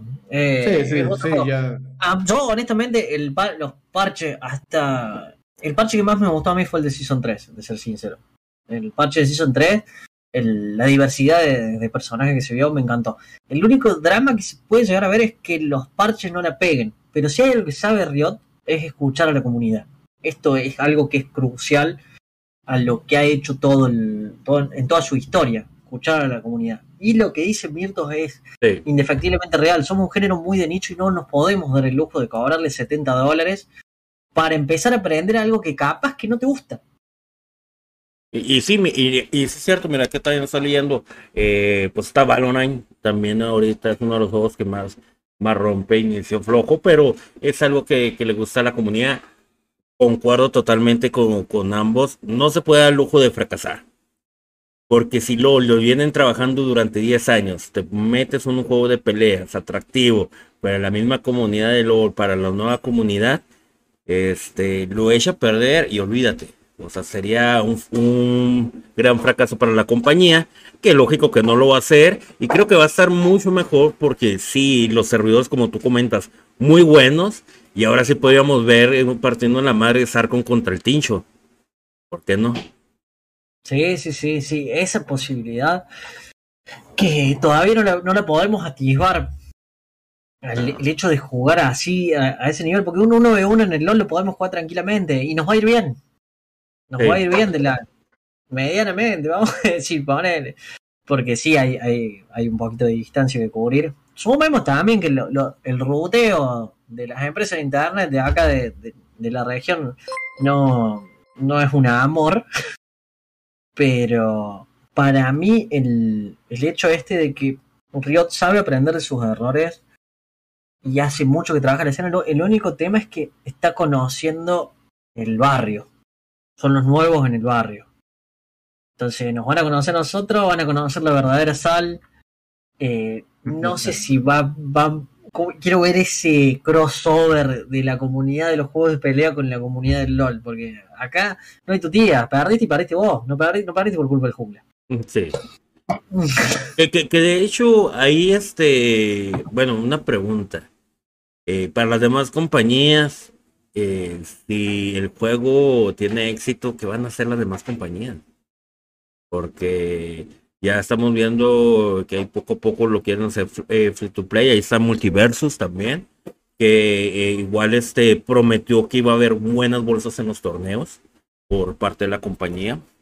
O sea, y eso es muy interesante, es free to play. Yo sé que son gastos, pero también concuerdo con lo que decía Yoshi, con lo que decías tú. No nos podemos dar el lujo gastar 60 dólares para probar el pinche juego. Y que no te guste que lo tengas ahí arrumbado, no. Me ha pasado. Oye, eh, eh, no, y es que eso, fíjate que acaba de pasar con este juego nuevo que sacaron que se llama DNF, Doom. No. Eh, sí. Tiene gráficas muy bonitas, pero estaba caro y no lo han parchado, entonces tiene ahí unas mecánicas de infinitos eh, bastante molestas. Y la gente como que dijo, ah, está muy padre, tiene personajes interesantes, pero no es un entorno agradable, es muy frustrante que, que haya este tipo de, de, infinitos simples, digamos, ¿no? O sea, a lo mejor había unos un poco más complicados en Marvel y hasta era bonito verlos pero aquí es, es bastante sencillo, muy molesto, y la gente poco a poco lo ha ido delegando y ha volteado otra vez a ver al KOF, a Taken, al Dragon Ball. O sea, volvemos a lo mismo. Eh, imagínate el estudio que, que, produjo esto, que se va a estar dando de topes porque dice, bueno, ¿y ahora cómo regresamos? ¿No? O sea, el, dinero se va. E, e, es, es, es un juego que prácticamente tuvo de vida tres semanas, una cosa así. Sí, de serte completamente sincero, eh, el caso de DNF fue una muestra de que, por lo menos para el ATAM, el precio importa. Sí. Un poquito pasa con KOF, ojo, eh. KOF 15 no se salvó de esta, de esta variante, que por el precio hubo mucha gente que no entró y no se metió. Concuerdo. Sabiendo que tenés, tenés un poco la competencia fuerte de decir, yo me meto a Faicade y me tiro un 98 me tiro un 98 tranquilo y es mi juego y sé cómo, cómo, lo juego y lo juego hace un montón de años y estoy jugando KOF. Pero estaba muy Pero caro. 15, estaba muy caro en Argentina creo que no bajó de precio. El 15 no bajó de precio, los DLC son durísimos. E incluso eh, para nosotros como organizadores que lo tenemos que comprar para la consola porque es la, la, la consola de PlayStation 4 es lo más estable para llevar adelante eventos. Eh, los precios de la Sony Store son durísimos, durísimos. Y con DNF pasó lo mismo, nada más que DNF no, no lo conocía nadie. ¿Quién sí. una DNF y por qué crees que podés valer eso? Y realmente a mí me, me, me dio la coherencia del que también Arc Revo no lo hemos tenido tan, en Lata. Y en Arc Revo está DNF y está Stripe y no le no les movió. No les movió a decir, no, estamos perdiendo gente que lo pueda comprar, estamos perdiendo comunidad, estamos perdiendo todo esto, no.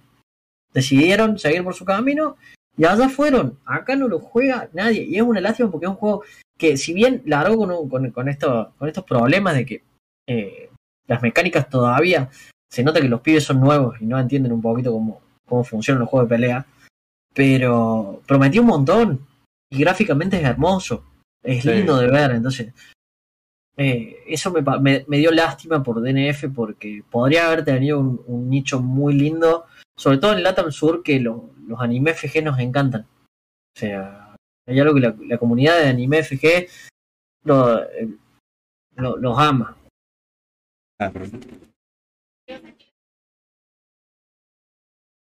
Eh, sí, y fíjate, a mí, a mí ese juego me llamó la atención, te, te voy a ser franco, pero lo jugué en beta, pero al momento que salió para la compra, créeme que la sigo pensando para comprar. Es algo que digo, güey, este, ando buscando si hay comunidad, no veo mucha comunidad. Ahora sí, realmente conviene agarrarlo, no conviene. A mí me pasó igual con eh, eh, Melty, que lo compré también. Sí, lo compré, en lo compré en PC, supuestamente iba a tener buena conexión. No, no me ha ido muy bien que digamos tampoco. Aquí en México no hay mucha comunidad, así como que ah, estamos hablando que ahí fueron 800 pesos tirados. O sea, no, o sea, Pero igual, Melty era más amable con el bolsillo a sí, a la hora de salir. no, es- Era muchísimo más amable. Es que fíjate, también sabes cuál es la cuestión, y eso sí depende mucho de la región, porque no- nosotros aquí como mexicanos siempre tratamos de buscar el mejor precio, buscamos saber cómo está en Argentina, cómo están en otros lados, para dónde comprarlo. Y fíjate, el de el de KOF, aquí cuando yo lo agarré, y ese con el primer este que venía completo, con el primer pase de batallas y todo eso, eh, bueno, con, pues sí, el primer pase de batallas, lo agarré 800 pesos mucho más barato, que, eran 40 dólares, más o menos. 40 dólares. No, acá No, creo pues. que salió mucho menos. Creo que salió mucho menos. Ey, loco, quiero un pucho, me quedé sin pucho. Don Revan es, es- es mi roomie, es la persona que vive conmigo y uno de los moderadores más violentos de Valkyria Xbox. Eh, no puedo decir nada porque te mete tres tiros antes que, antes que digas ah, te metió tres tiros. Saludos, saludos a todos. Pero, pero sí, el, hay una diferencia de precios en, en- en los diferentes países que se nota, se nota bastante. A mí el caso de Stripe me parece que es el, es el, el, el camino. Stripe sal- salió 600 pesos argentinos acá, Acá, más está- los impuestos. acá está Ah, yo 1500. cuando- claro, yo cuando, cuando salió el juego en mi en mi Steam, era increíble así. Toda la gente jugando a Stripe. Toda la gente jugando a Stripe.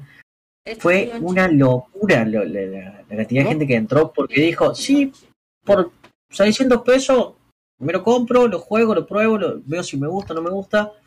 Y si no, bueno, uno más que, que te queda ahí para cuando esté en el geriátrico y abra mi biblioteca de Steam y diga, a ver qué juego no jugué cuando era, cuando era chico. Sí. Que básicamente yo estoy haciendo un poco de eso. Estoy comprando cada juego y los tengo ahí guardados para cuando esté en el geriátrico y diga, listo, a ver, ¿qué es lo que no jugué cuando era joven? Vení. Sí. Eh, La, la ventaja de Steam es de que saca buenas promociones. Hace poco incluso eh, puso en un super precio el KOF y cosas así. Y sí Te cortas. vale la pena aprovechar esas promociones. Pero sí, lo, ¿perdón? No, no, no, te habías cortado, pero no, todo bien, todo bien. Ah, bien. Y, y ahora, pues, la ventaja e- es esa con Steam. Pero bien lo dices, la- las Play Store eh, sí luego son medio, medio agresivas. Fíjate que la de Xbox me gusta porque es muy amigable, ¿eh? Eh, no, yo, yo he tenido la oportunidad de, de encontrar buenas ofertas, pero hay que estar al tiro. La de PlayStation, la verdad, no, no sé, no, no puedo hablar por, por la de PlayStation, pero tanto Steam como Xbox puedo decir que que te puedes esperar y encontrar una buena oferta y llevarte el juego por, por poca plata. Xbox lo que tiene acá en el sur es que PlayStation caló muy hondo en todos nuestros corazones desde Play 2, Sí. que teníamos acceso a una infinidad de títulos, sí, piratas, lo reconocemos, somos todos piratas. no. Pero eso hizo que la gente tanto se familiarice con el, con el mando como se familiarice con las sagas y se case con PlayStation. Entonces, lo que son los servers de Xbox tienen muy poca gente. Pueden tener lo- los mejores precios, pero les cuesta mucho competir con ese legado que dejó que dejó Sony marcado en nuestros corazones y ahora nos recabe porque ahora ya tratar de seguir con, con algunas de las sagas que empezamos de chicos eh, nos va a costar. A costar mucho. A mí me sacan un nuevo Metal Gear para Play 5 y yo cagué. Cagué completamente porque es más fuerte que yo. Y hablando de SNK, que lo mencionaba ahí Yoshi, esta pregunta va para ustedes. ¿Cómo vivieron el anuncio de Garu 2? Pues e, e, es una saga, pues de alguna manera mítica y nadie se esperaba, o sea, bueno, o, al menos yo no esperaba que fueran a anunciar un nuevo Garou, ¿no? O sea, se me hace ilógico, un, tanto extraño que después de tantos años ya saquen un Garou que aparte se me hace muy, eh, no quiero usar la palabra estúpido, pero voy a decir estúpido, que teniendo a su franquicia principal, que es KOF, ellos mismos saquen un juego que le hace competencia al KOF. O sea, ¿me entiendes? A lo mejor si lo sacaran cuando ya va en, caída eh, KOF 15, dices, ah, bueno, pues esto revive un poco a SNK. Pero si ahorita está muy bien posicionado KOF, no entiendo por qué eh, sacar un juego que opaca al mismo KOF. o sea, eh, eh, decíamos que en Street Fighter, ¿no? Capcom ahorita sacando un Marvel vs. Capcom opacaría al Street Fighter 6. Entonces, digamos, o sea, el chiste es, habiendo tanta competencia con Capcom, con SNK, con Arc Systems, o sea, no te pongas tú solito el pie. Mejor peleate con los otros y no te pelees contigo mismo. Entonces, repito, es extraño. Está padre que, revivan una franquicia eh, que nos dejó. Aparte, Garu, la esencia es Rock Howard. Y en el COF sale Rock. O sea, te repito, no entiendo cuál es la lógica de SNK por ahí, pero pues, esperamos que esté padre. Esperemos que se diferencie de KOF, ¿me entiendes? Porque si se parece mucho a KOF, van a decir, bueno, tiene un roster más pequeño, ¿Por qué voy a comprar un Garu si puedo jugar el KOF y tiene ya llevo tiempo con los DLCs y todo? Entonces, no sé, yo siento que de alguna manera se están poniendo el pie ellos solos. Mm, a mí, particularmente, sobre Garu, lo que puedo ver, o sea, Garu en su momento, esto me, me lo han explicado los chicos que son muy fans de la saga, era la competencia directa de Tercera Strike Ajá. Era, era en ese tipo. Entonces, para mí no compite directamente con KOF. Y en cierta forma también veo que para mí, y esto es una presunción totalmente, no le fue tan bien al KOF como esperaba el SNK. Entonces, estaba esa expectativa. Es continuar la saga de los Fatal Fury, continuar la historia, ver qué se viene.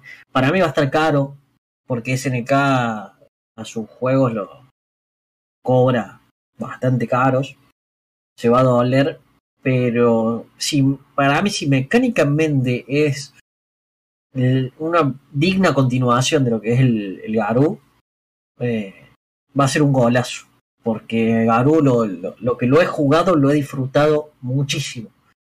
Es un juego que es muy fluido, que mecánicamente es eh, easy to learn, hard to master, eh, los personajes son icónicos, sistema 2D, la verdad que creo que tiene muy muchas chances de, ser un éxito. Sí, sí, tiene, tiene la, posibilidad.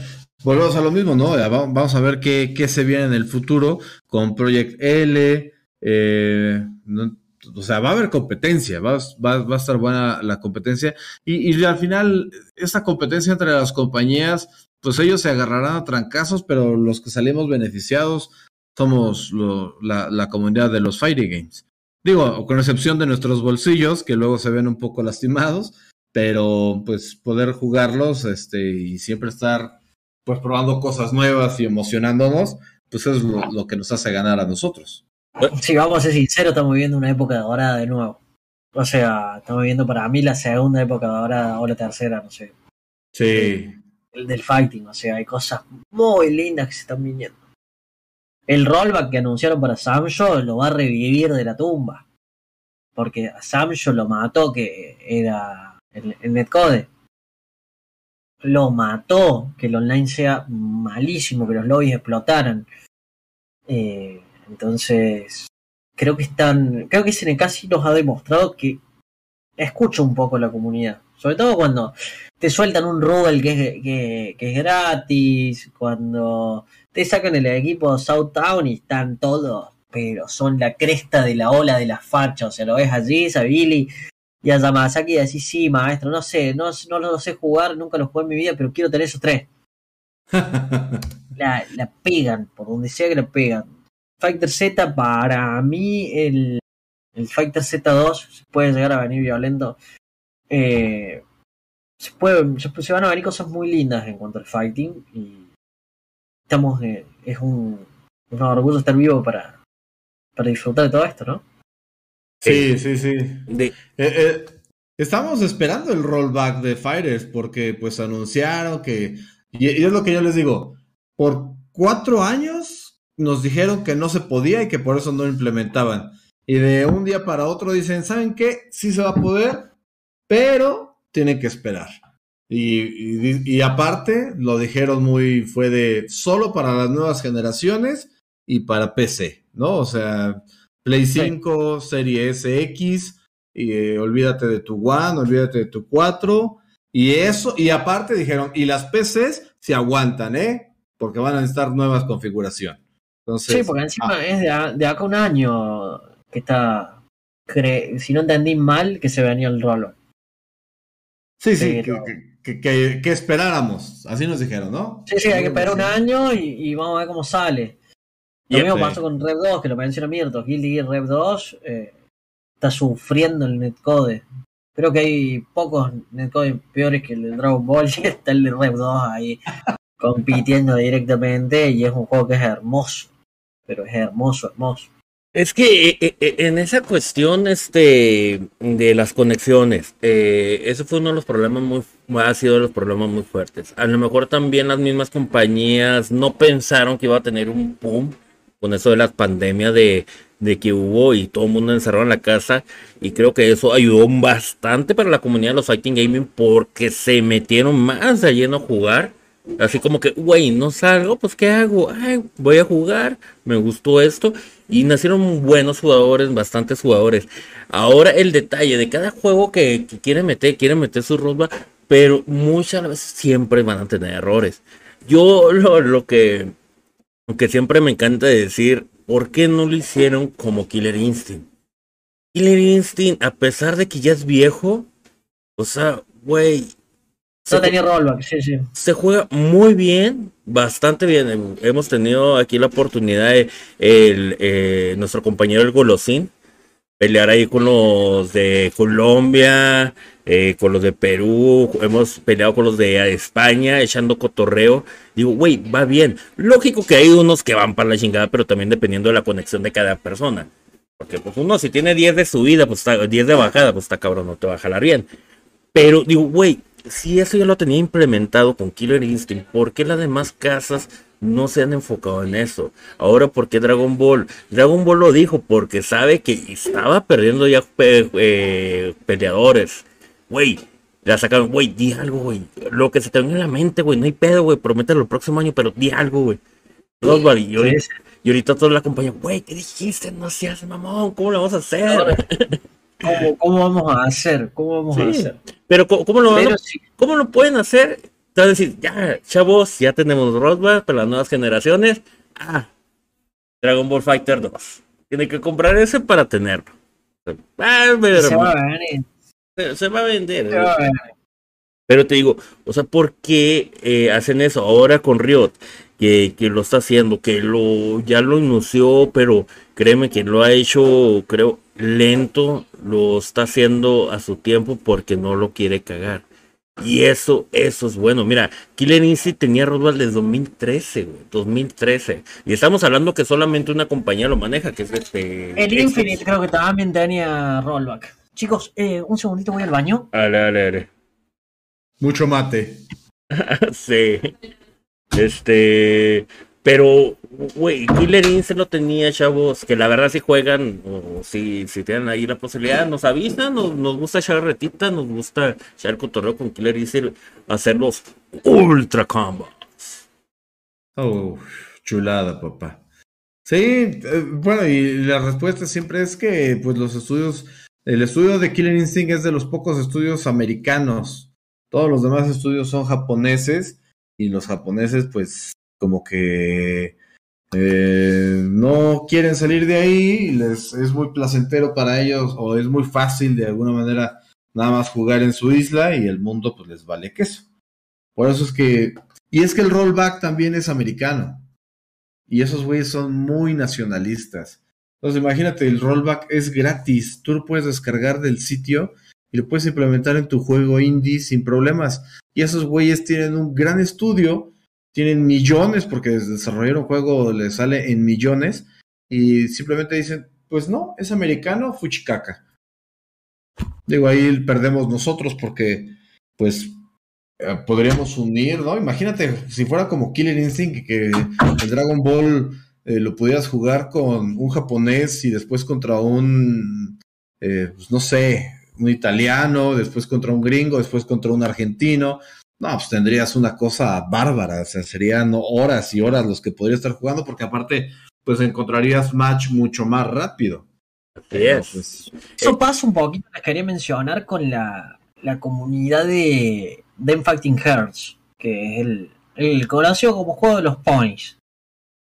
El rollback de ese juego permitió, para darles un ejemplo, que el año pasado vieron que la Evo era online y era dividida por regiones. Bueno, el de los Ponis era mundial.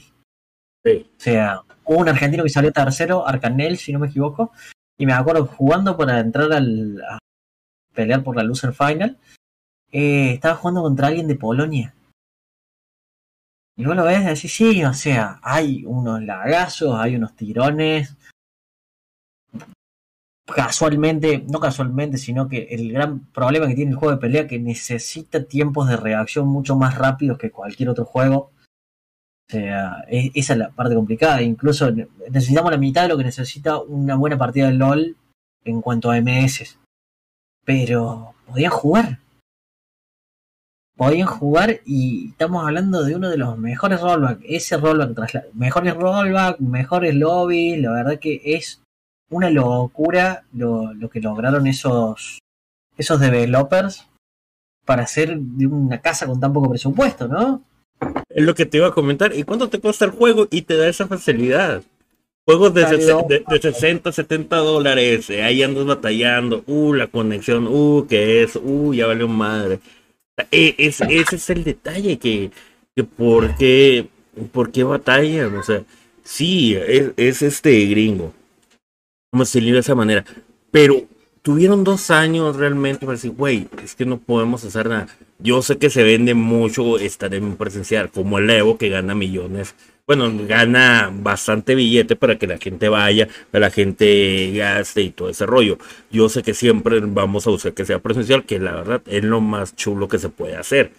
Pero si realmente eh, decir dos años, decir, güey, es que estás jodiendo la comunidad, güey, estás jodiendo mucho a la comunidad. ¿Por qué? Porque Como decías vos, dicho, en la pandemia lo que se, lo que nos saltó la ficha a todos, que nos metimos todos a jugar online, saltó la ficha de lo olvidado que estaba el online de los juegos de pelea. De lo poco que importaba porque los presenciales se hacían y uno se juntaba y jugaba y le buscaba la vuelta. Y en el online, yo jugué en el online de MK9 de Play 3. era, era así se movían los chabones. Imposible de jugar eso. Y sí, cierto. Pero saltó todo esa, saltó todo esa, todo eso y hizo, las compañías empezaron a, darse cuenta y empezaron a, mostrar que se puede. Y un buen online va a generar una comunidad más grande. Sí, bastante, bastante. Eh, porque presencial no se va a acabar. Y, que, y creo que también eso, este, ahora las compañías se tienen que dar, eh, voltear a cada región decir, güey, están haciendo ya presenciales en Chile, están haciendo presenciales ya en Argentina, están haciendo presenciales en, Colombia, en México, etc, etc. Vamos a apoyar a esa comunidad. Vamos a apoyarlas, vamos a invertirle. vamos a hacer esto. CNK te apoya, si tú le mandas un correo ellos se pueden apoyar, ya sea con, con varo del torneo, ya sea eh, X cosas. Todo eso ahora, compañías, no te olvides de, de pero tampoco no te olvides que hay presenciales. Apóyanos, apóyanos. Ahora sí, publicidad con todo. Hay, aquí este, viene el tour de, de Dragon Ball. Eh, que está ya lo pueden solicitar. Si tú lo vas a hacer, pues, no pierdes nada en solicitarlo para los puntos y que esto, para que lo intente, porque eso también ayudaría mucho a la comunidad de, tu país, de Argentina, decir, güey, vamos a pelear por puntos. No seas no, eso estaría está chido, güey. Chicos, nosotros no entramos. No, no los agarraron. Nada, más, no entramos. Nada más Brasil. O sea, sale, sale la posibilidad de aplicar porque yo ya lo hice con Tekken Online Challenge el año pasado, que hicimos los torneos de, por puntos de Bandai. Y estamos ahora trabajando para que el próximo torneo online de Tekken, que es este fin de, sea, sea un dojo. Pero el Tenkaichi, el World Tour de Tenkaichi eh, llega hasta Brasil. No, llega a Argentina, desgraciadamente. sí, la idea capaz que empezar a ver las formas de poder mandar eh, el mejor de acá a competir a, México, a competir a, Brasil en un, en, un World Tour, eso sería un sueño, pero hay que trabajar.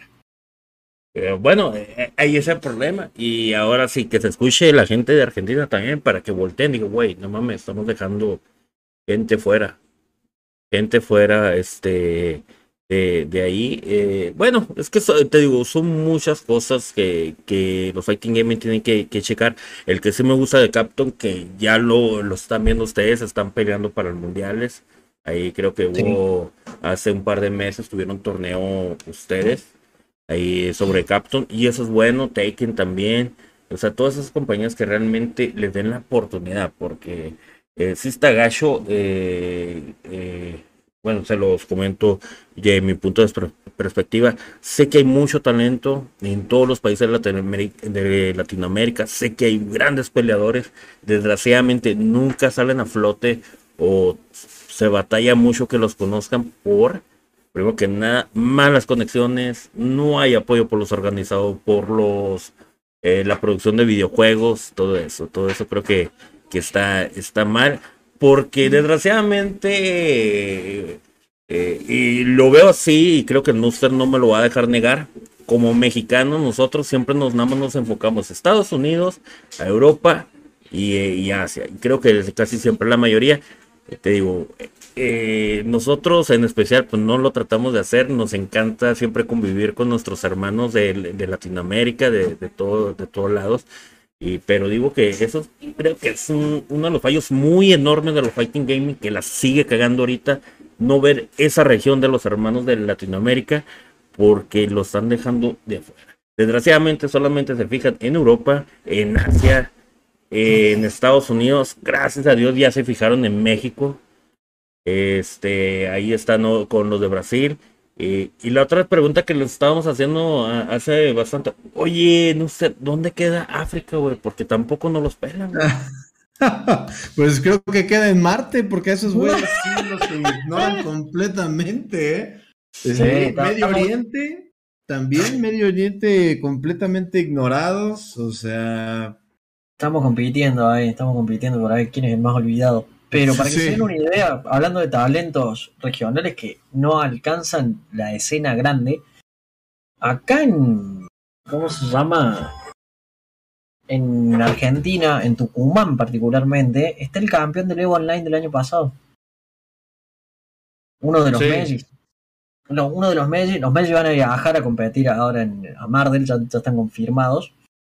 Y los chicos viven en Tucumán y viven en uno de, de los barrios más humildes de Tucumán y les cuesta muchísimo poder viajar a competencias y tener oportunidades en, lo que son buenos, en lo que realmente destacan, en donde son talentosos.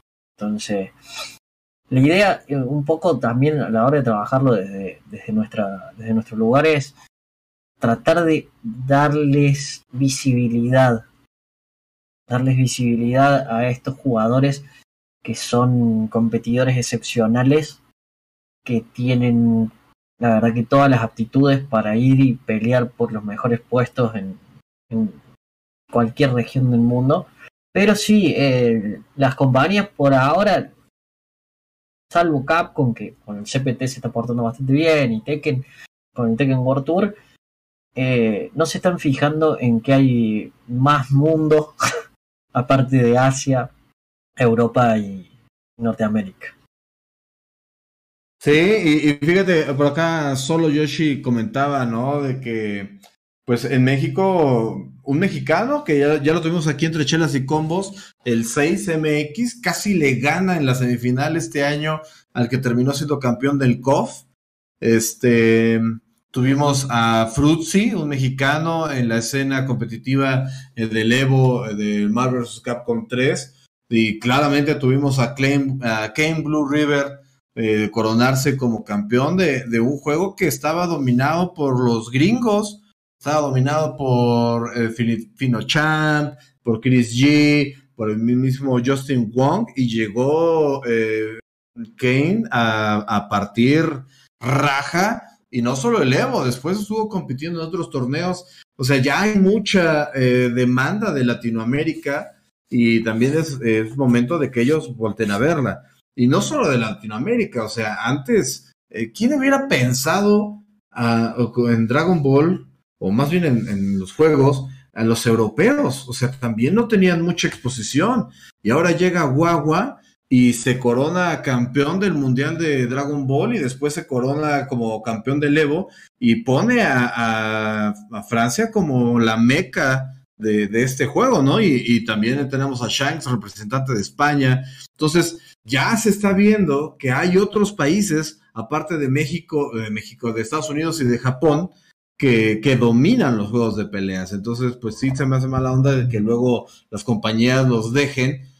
Y, debería de haber, no sé, yo, yo, yo me imagino que lo que deberían de hacer es decir, bueno, la cantidad de personas que juega Street Fighter en México son 10 millones. Vamos a darles pues dos boletos porque en Francia son 5 millones. ¿Sí? Entonces, a partir, hacer como que un tabulador de cuántas personas juegan el juego alrededor del mundo. Y a lo mejor dices, bueno, en África, pues hay más leones que jugadores de, de, de Street Fighter, pues no les damos boleto, ¿no? No vale la pena. O sea, no, no hay nivel. No, y, y fíjate, también ahí están. Eh, pero, pero a lo mejor. Eh, lo, los hermanos de, de Chile con, con, Mortal Kombat, o sea, realmente... Con Mortal Kombat, claro. La, el latino sí hay, o sea, te, te, allí hay bastante. ¿Cuál, ¿Cuál, es el problema? Desgraciadamente, lo vuelvo a repetir, el online y salir a buscar esas oportunidades. Porque, y bueno, las visas. Sí. Chicos, no se olviden de las visas, o sea, viajar implica tener una visa al día. Lo, pa pasó con la odisea de Arslan Ash que puso a Pakistán en, en, la escena mundial de Tekken.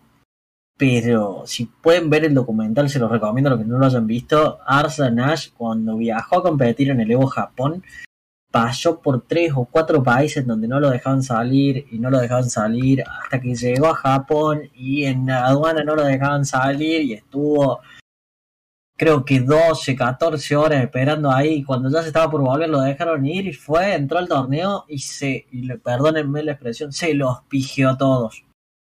Se los pigió a todos y se coronó campeón y puso a Pakistán en la escena y dijo en su discurso: Yo no soy el más fuerte de mi país. Para que veas. Que... Para que vean. Es que ese, ese, es ese problema, eh, las visas. Mira, aquí pasó hace, hace poco, eh, hubo el torneo de, de, Dragon Ball Fighter Online organizado por PlayStation para que te fueras al Evo, eh, ganabas, te ibas al Evo. Ganó un mexicano, al último no se presentó porque no tenía visa. Le, le digo, güey, es que todo eso lo tienes que tener preparado, güey. Lo tienes que tener preparado. En dos semanas no te van a dar el visado ni menos los, los gringos se dan el visado. Oye, oye. Claro, para mí ahí la compañía debería meter la cuchara de alguna forma y decir, claro. este jugador gano, déjamelo pasar a que compita. No viene a quedarse acá, no viene a inmigrar de forma ilegal, sino que viene a competir, es un deportista. Viene a gastar plata, o sea... Va, a ir a Las Vegas, no va a ir de a gratis, ¿no? Entonces, bueno, de alguna manera, pero déjalo pasar. Y, mira, tenemos otro gran representante latinoamericano, orgullosamente mexicano, que es eh, MK Leo, que ganó el Evo eh, de, en, Smash Brothers, que es un juegazo que tiene una legión de seguidores increíble. Entonces también, imagínate, los japoneses les ha de haber dado eh, un ataque al corazón de ver que un mexicano se llevara un título tan jugado, no solo por japoneses, sino por todo el mundo. Entonces ya, ya es hora de que las compañías empiecen a, voltear a, a, Latinoamérica, este, México, Chile, Brasil, Argentina, que, que, Brasil no brilla tanto por, por sus jugadores, pero, pero tiene una cantidad demográfica importante que les sabe rendir buenos frutos, ¿no? No, pero tienen un nivelazo. Kazuga es brasilero.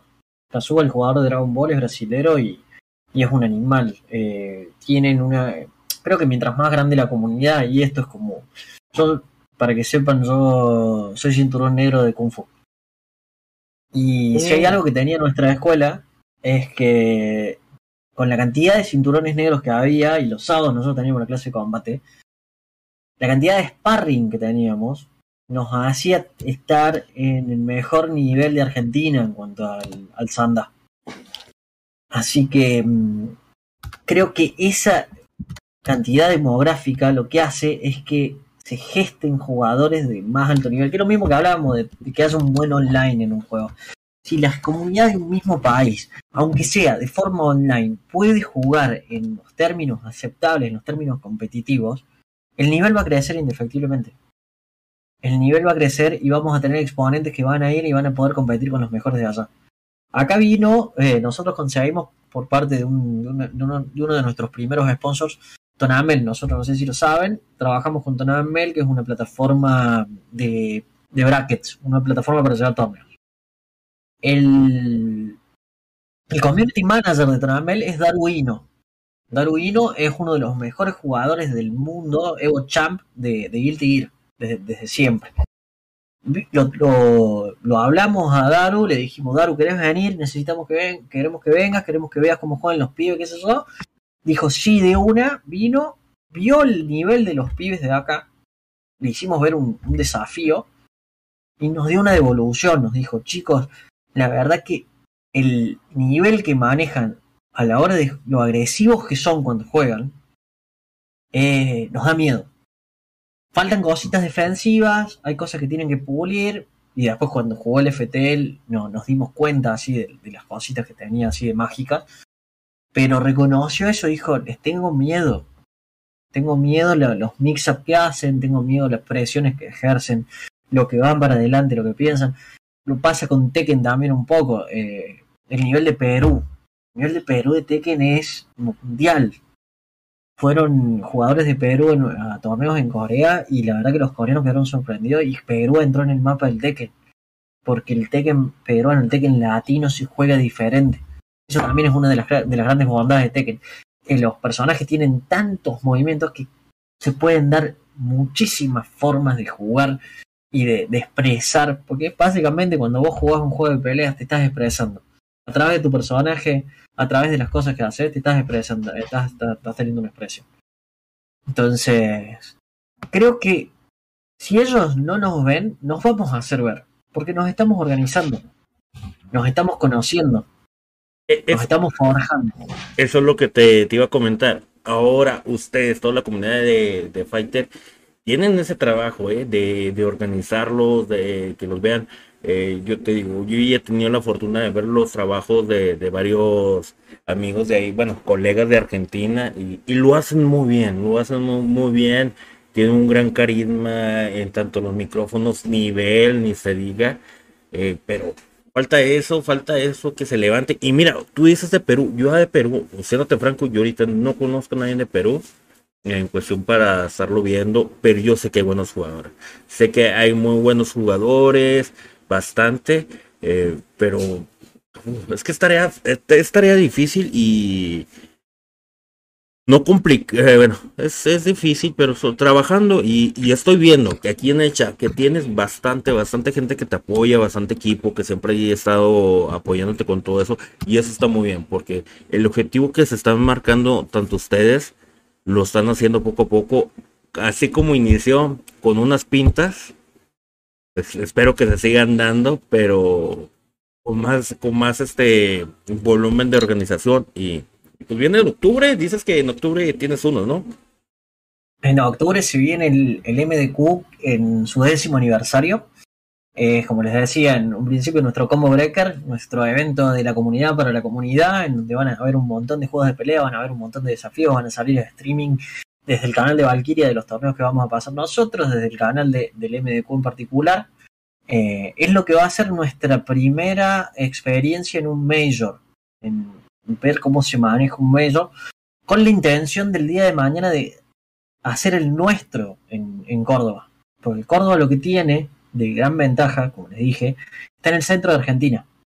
Entonces a todos les queda la misma distancia. La idea es que traer la misa esta de los juegos de pelea a Córdoba y, y hacer nuestro major importante, lindo, donde estemos todos, que sea una fiesta y que nos recaguemos a trompadas. que nos hagamos mierda. Yo se los digo cada vez que largo un torneo, chicos, háganse mierda. Denlo todo, vi, los gritos, o sea, lo, que te pone la piel de gallina, los gritos de la gente. Yo, mi primer torneo en Tucumán, que jugué un par de peleas, se me acercaban los tucumanos y me decían, no vaya a querer ganar acá Córdoba porque no salí vivo. Y yo me daba vuelta y veía y se me cagaban de risa. Y, y esa sensación, esa sangre, cuando la vean, la gente que la tiene que ver, se van a dar cuenta de lo que se están perdiendo. Va, va a ser algo, algo muy, muy, muy suave y que la verdad quiero ver. Este fin de semana tuve ahí la fortuna de ver un torneo presencial que se hizo ahí en Chile. Don, Don Isra, creo. Que el de Don Isra, sí, sí. Se, se puso muy bueno el ambiente, todos ahí los gritos. Y eso es lo que hace falta y es llamar la, la atención a, a, las compañías y no nomás compañías de los videojuegos, sino también de los de nuestras com comunidades, de nuestra ciudad, del gobierno. Y güey, vamos a apoyar a esos chavos, vamos a apoyar ese tipo de torneos, ya sea ahí la, la cervecera. Ahí sí, si hay una cervecera que nos quieren aquí patrocinar, que en este momento Valkyria está patrocinando, ah, no, ahora está presentando este, este podcast y allá ya tenemos ahí barra cuando vayamos, mi buen usted. ¿Dónde poder hacerte? ¿Te, ¿Te imaginas, güey? Se va, van a tomar la mejor cerveza de Córdoba. Pero, oh. dilo, dilo ya. No, yo, yo, yo quería preguntar porque eh, ahorita estaban comentando aquí en el chat del Fernet y en la película del Escuadrón Suicida, eh, el personaje este del Peacemaker de John Cena pide un Fernet, este, y, y según yo leí que lo pide mal, ¿no? Entonces, quiero preguntar, ¿qué es un Fernet? Bien. Un Fernet es un amargo, un amargo herbal, ¿sí? Es una, un destilado. Bien, eh, lo que tiene es un, una bebida puramente italiana, pero el, el, Fernet italiano dista mucho del cordobés. La anécdota graciosa fue que nosotros fuimos los primeros que decidimos mezclarlos con coca. Y cuando lo mezclamos con coca creamos un brebaje digno de los banquetes de Odín. El Fernet se prepara 70-30. ¿sí? Si tienen la oportunidad de tener un Fernet en sus manos, tienen que agarrar el vaso, poner dos hielos, y calcular eh, 30% de Fernet y 70% de coca. Que haga espuma. Tiene que hacer espuma, es muy importante. En, fue muy gracioso que, como les decía, la anécdota fue que desde la fábrica de Italia se dieron cuenta que en Córdoba se consumían cantidades industriales de Fernet. Cuando se dieron cuenta nos pusieron una fábrica. Tenemos fábrica de Fernet acá en Córdoba. Para que se den una idea del el consumo. Ahora, cuando prueben un Fernet, no hay vuelta atrás. Es un gusto adquirido, no se los niego porque es amargo, pero no hay vuelta atrás. Salvo que estoy afuera del bar. no, hoy no, hoy tengo franco. Es Fernet Blanca, ¿no? Fernet Blanca. Tiene que ser blanca, sí, eso es lo más importante. Ah, podrán imitarlo, pero igualarlo jamás. Ese. Pues, Es muy gracioso también cuando yo fui a ver El Caballero de la Noche. Caballero de la Noche asciende. Ajá. Estábamos en el cine de Córdoba y Alfred eh, va a un bar en Italia así y se pide una copita de Fernet Branca. Explotó el cine, no se imaginan los gritos de la gente. Está pidiendo Fernet, amigo. Alfred está pidiendo un Fernet. Así que sí, así como nos gusta el Fernet, nos duele mucho que lo preparen mal. Nos duele mucho que lo coqueen. Eh, coquearlos cuando le pones más coca de la que lleva. Se tiene que sentir el Fernet. Y no hay lugar para tomar Fernet como Córdoba. Y no hay lugar en Córdoba como para tomar Fernet como el que preparo yo con mis propias manos en mi bar. Uh, eh, tenemos que ir. Estoy, estoy yendo. Giyuna toma Fernet de verdad. No sé si lo ubican en Giyuna, es un, un creador de contenido que vive en Japón, que está dedicado más bien a la escena de, de Guilty, de los anime FGs. Y hace poquito salió en Twitter que se había preparado un Fernet así violentísimo. Estoy leyendo, trae eh, hierbas entre ellas quinina, yesiana, blancamenta, eh, calculadas con extrema precisión, merecedoras de, de alcohol. O sea, trae menta, o sea, menta, algo así. Eh, Me lo explicaron la vez pasada, aquí creo que fue, no, no recuerdo quién fue, nuestro invitado. Eh, pero yo les comenté que sí es como el Jägermeister. No sé si... Es, eh, claro, el Jäger es el Fernet de ricos. Pero es eh, lo mismo. Va por ese lado, pero este es más amargo. El, el Jäger es más dulce. Sí, que parece es- jarabe. Es, Ajá. es más dulzón. A mí me gusta mucho el Jagger, ojo. El, el Jagger me gusta mucho. Pero el Fernet lo que tiene que es digestivo. Nació, nació como digestivo, era un remedio. Y después se convirtió en, un aperitivo. Así que cuando tengan una noche tomando Fernet, al otro día se van a acordar también. Bueno, Cuando tenga uno te voy a hablar, oye, ¿cuánto se le tiene que echar? Tengo un videito, es más, he hecho videos en, en los streaming cuando salimos y yo tengo Fernet. Yo lo preparo, pongo la cámara así y lo preparo en vivo. Ah, Sí, que- hay que, hay que aprender, hay que ponernos la tarea para ver si la otra semana echamos uno, eh, echamos el video nosotros también. Pero nosotros de cómo se toma, güey. Uf, sí. Eh, Es un camino de ida, yo les aviso. Es un camino de ida, es una bebida muy espirituosa y es muy compañero. Eso es lo más importante. Sí, chicos, amo el Fernet. Pues qué Sí, sí. La gente de acá del chat lo reconoce. Y se te ve, ¿eh? Se te ve la, la pasión por este brebaje. Pues qué padre, la verdad, ¿eh? Eso está, la verdad se me hace muy, muy chido. Que, que lo ames, que lo expreses así. Y bueno, es que hay bebidas que, que te enamoran. Y para, para ustedes es uno. Qué bueno que pregunté, la verdad, porque ya me dieron muchas ganas De de probarlo. probarlo. Ya lo- Nada como de verdad, yo creo que ir a, a- ya a, la Argentina y, y probarla directamente. ¿Qué se toma acá, hermano? Depende de la zona. Aquí donde yo vivo, eh, aquí en Ciudad Juárez, nació la margarita. Muchos dicen que no, aquí nació la margarita. En los años eh, 20 cuando venía do- este eh, Capone por la mercancía, porque se la veníamos de aquí Ciudad Juárez, el licor, el licor. Ah, Capone, este, aquí la margarita es tequila, es, es un brebaje muy rico, muy rico.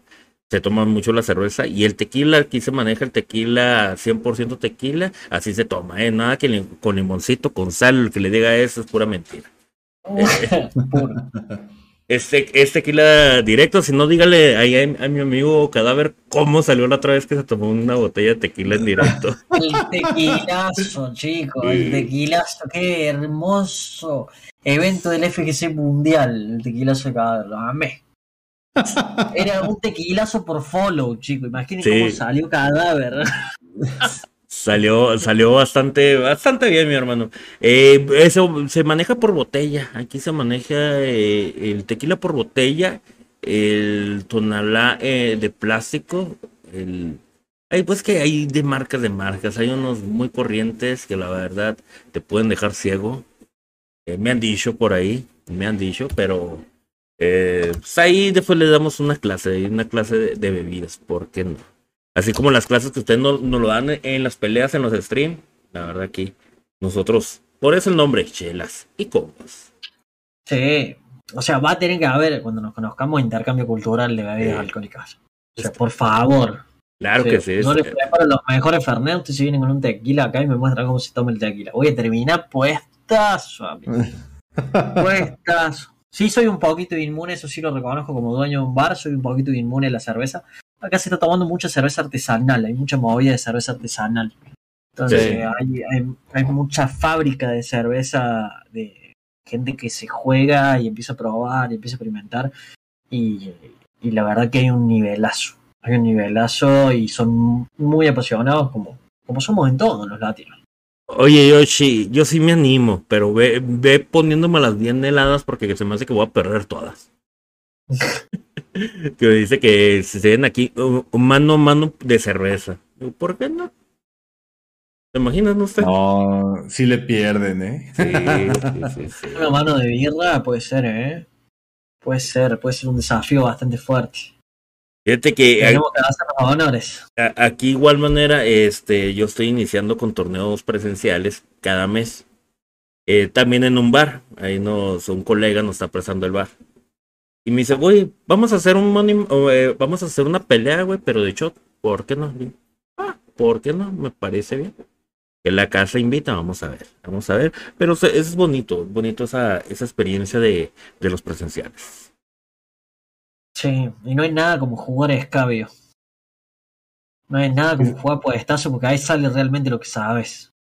No, me vengan con jugar sobrio. Si te sale borracho, realmente te sale. Y no, no. Sí, sí, eh, borracho ya funciona tu memoria muscular más que tu, tu, tu pensamiento y ahí es donde sí se ve ya la calidad que traes en las manos. Oye, y, y pregunta, ahí, ahí en Valkyria, este, se echan su pinta, su juegan.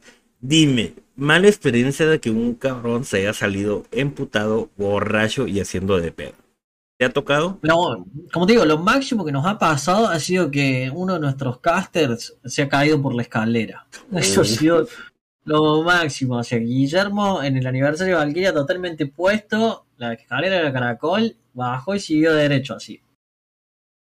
Hijo de su madre, güey. El miedo que me agarró, no sé, una idea. Ya habíamos terminado todos los torneos, ya estábamos guardando las cosas, ya estábamos todo, y el Guille baja y se manda así. El helado, me- que- pálido quedé así, digo, culeado, no podés estar tan en pedo, hijo de puta. No, se lo llevaban así a Ang- cargándolo, no le dolía nada. Después nos mandó. Estuvo tomando desde las 3 de la tarde hasta las 5 de la mañana, eso es real. Es míos, de los míos. Desde las 3 de la tarde, así. Ping, ping, ping, ping. Después les voy a pasar el link del aniversario, así lo ven. Y cuando nos vean castear las peleas de Guilty se van a dar cuenta. O sea, fue. Mirdo, te la devolvieron. Te la devolvieron porque para el presencial en, en diciembre de 2021, Miertos estaba en el bar, solo aprovisionado de cerveza mientras él casteaba. Y Guille no había podido entrar en el país porque es de Ecuador. Y Guille no- dice que nunca nos odió más en su vida por no haber podido venir al bar. Entonces, Mirtos, que esta vez no pudo venir al aniversario de Valky porque estaba estudiando, se perdió la magia de Guille cayendo por las escaleras. Oye, entonces se pone épico, ¿eh? Cada, cada día es una experiencia nueva ahí en el bar. Recuerdos. Sí, no, no, no. Y espero que sigan así, que siga dándose el anecdotario que se ya vaya forjando. Como les digo, eh, ahora en, en diciembre, noviembre, diciembre vamos a ver cuando hacemos el de Marvel, también vamos a estar ahí con toda la gente. Íbamos a hacer nuestro, nuestro Major en, en fin de año, pero con el tema del Mundial lo, lo pospusimos, porque el Mundial es el Mundial. Hay que Así sacarse es. el sombrero, el deporte rey. Te, te digo que, Pero que ese partido de México me gustaría ahí compartir de perdida los, los videos cuando México note gol. Es decir, es cabrón, así, sí. a casa, a casa, Zarco. Ahí nomás, sin miedo. Pero no, espérense. Oye, pero bueno, a mí lo que me sorprende bastante, eh, eh, eh, Valkyria y Sport nace por el bar, por noche de, de, de, de peda con los amigos, vamos a hacer esto, inicia. eh, la verdad creo que ha sido una de tus experiencias más bonitas porque Valkyria cada vez va creciendo más, se va llenando más de gente. Ahorita comentaban que no nomás hay jugadores de Argentina, sino ya tienen de Chile. Creo que fueron unos ahí con, con Don Isra, le iba a representar. Y, es, eso es bonito, ¿eh? es bonito lo que estás haciendo. Sigue trabajando así, hermano. La verdad te, te lo digo. Eh, ya sabes, tenemos una plática pendiente también con, con ustedes para seguir este, ahí eh, apoyando en lo que se pueda. Sí, la verdad que es un, es un montón y realmente estamos orgullosos de, de recibir eh, el apoyo de, la, de las comunidades de los diferentes países. Y los jugadores, y, tanto jugadores como espectadores que se sienten a Valkyria, que están en el Discord, que eh, ayer, hoy es lunes, sí, hoy era lunes, Ayer estábamos jugando el torneo, yo estaba jugando el torneo de Guilty y éramos, para que se den una idea, 14 en un chat de Discord. Yo había puesto cuarteto, estaba hablando pelotudeces mientras me aguantaba las ganas de tomarme un vino. y los chicos mientras tanto iban charlando conmigo, íbamos jugando las peleas, no íbamos, la verdad que es es magia lo que está pasando y lo estamos disfrutando muchísimo y queremos que crezca cada vez más. Y La verdad que, como les digo, quiero viajar a Chile, quiero viajar a México, quiero viajar a Brasil, quiero que nos conozcamos en persona, quiero que vayamos al Evo todos juntos y que esté, que esté la hermandad latina en el Evo y nos vean a todos juntos y digan, eh, mira, eso de allá, eso es Latinoamérica. Todos borrachos así, diciendo, sí, vamos. De, de hecho, eso estaría suave. Y fíjate, la otra vez que hablé- estaba hablando con, bueno, que también tuvimos aquí a nuestra hermana de Panamá, a, a, a Ta- Takenava, que estuvo aquí con nosotros. También, este, que ha trabajado por la comunidad, también sería suave.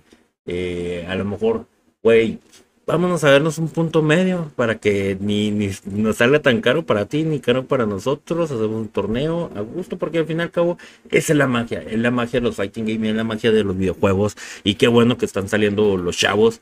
Y sí, del Evo, créeme que estaría maravilloso poder ir todos, bastantes. Este, igual manera que está su casa aquí en México, cuando, cuando gusten aquí. eh, nos ponemos de acuerdo, los, los conocemos, nos vamos por ahí de, parranda, nos vamos a los juegos, vamos a, a pasarla suave.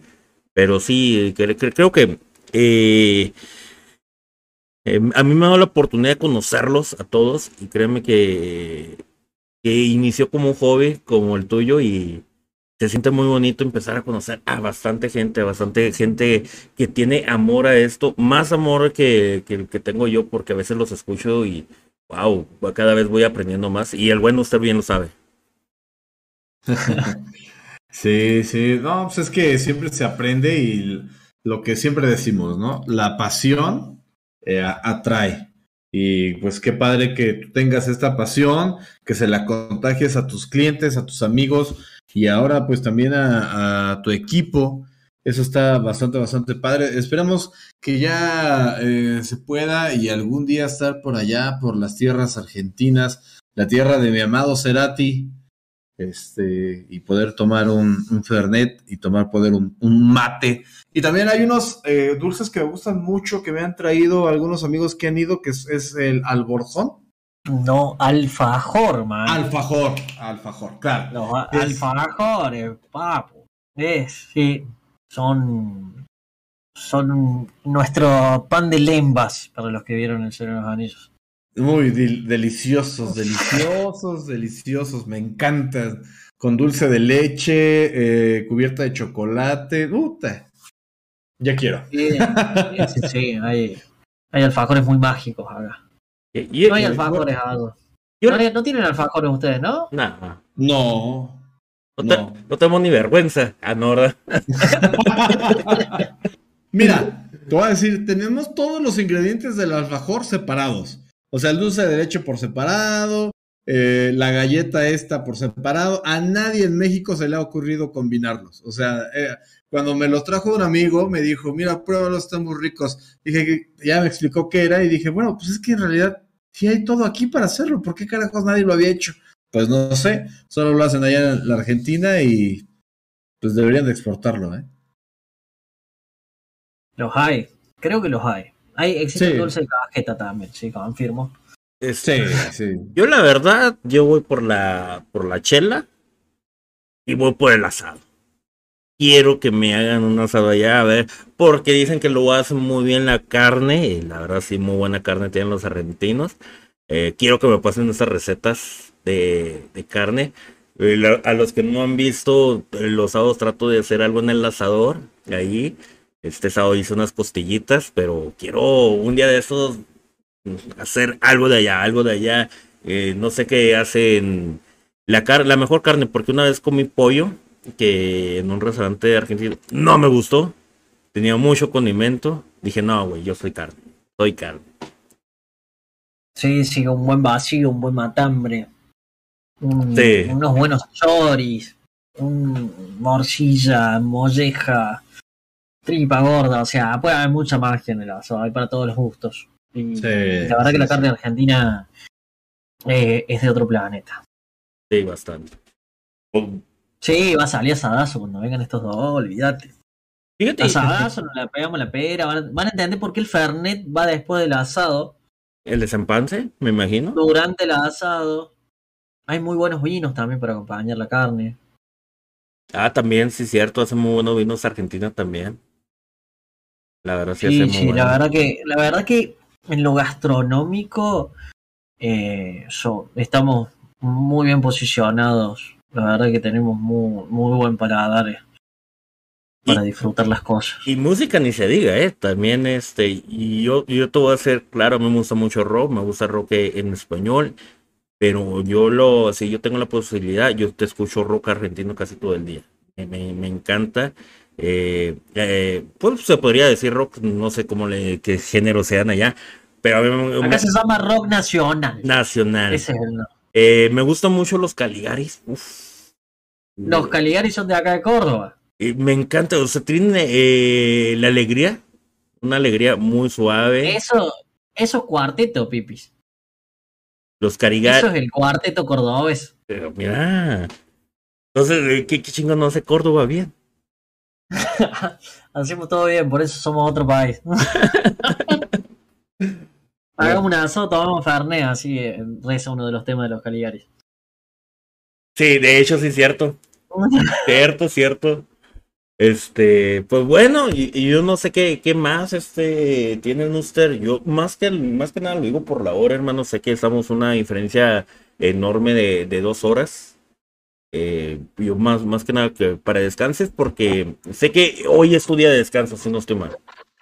Sí, sí, sí. No, los lunes son los días que descanso de, del canal y del bar. Así que, pero igualmente ha sido un placer estar acá, estar en un canal con amigos, charlando, compartiendo experiencias, conociéndonos. Es la primera vez que charlamos y la verdad que es como si hubiéramos hablado de toda la vida. Y eso, esa calidez eh, y ese amor, la verdad que es una caricia al alma. Pues muchas gracias, la verdad ha sido un gusto, un placer. Muchas gracias a todos los que te acompañaron, que estuvieron aquí por el chat. Muy, muchas, muchas gracias. Muchas gracias por los follows que nos dieron. Esperemos que nos acompañen. Eh, los martes tenemos, bueno, esta vez fue lunes, pero generalmente los martes tenemos entrevistas. Eh, algunas veces los sábados que entrevistamos a gente de España. Este, y los españoles pues nos llevan un poquito más horas.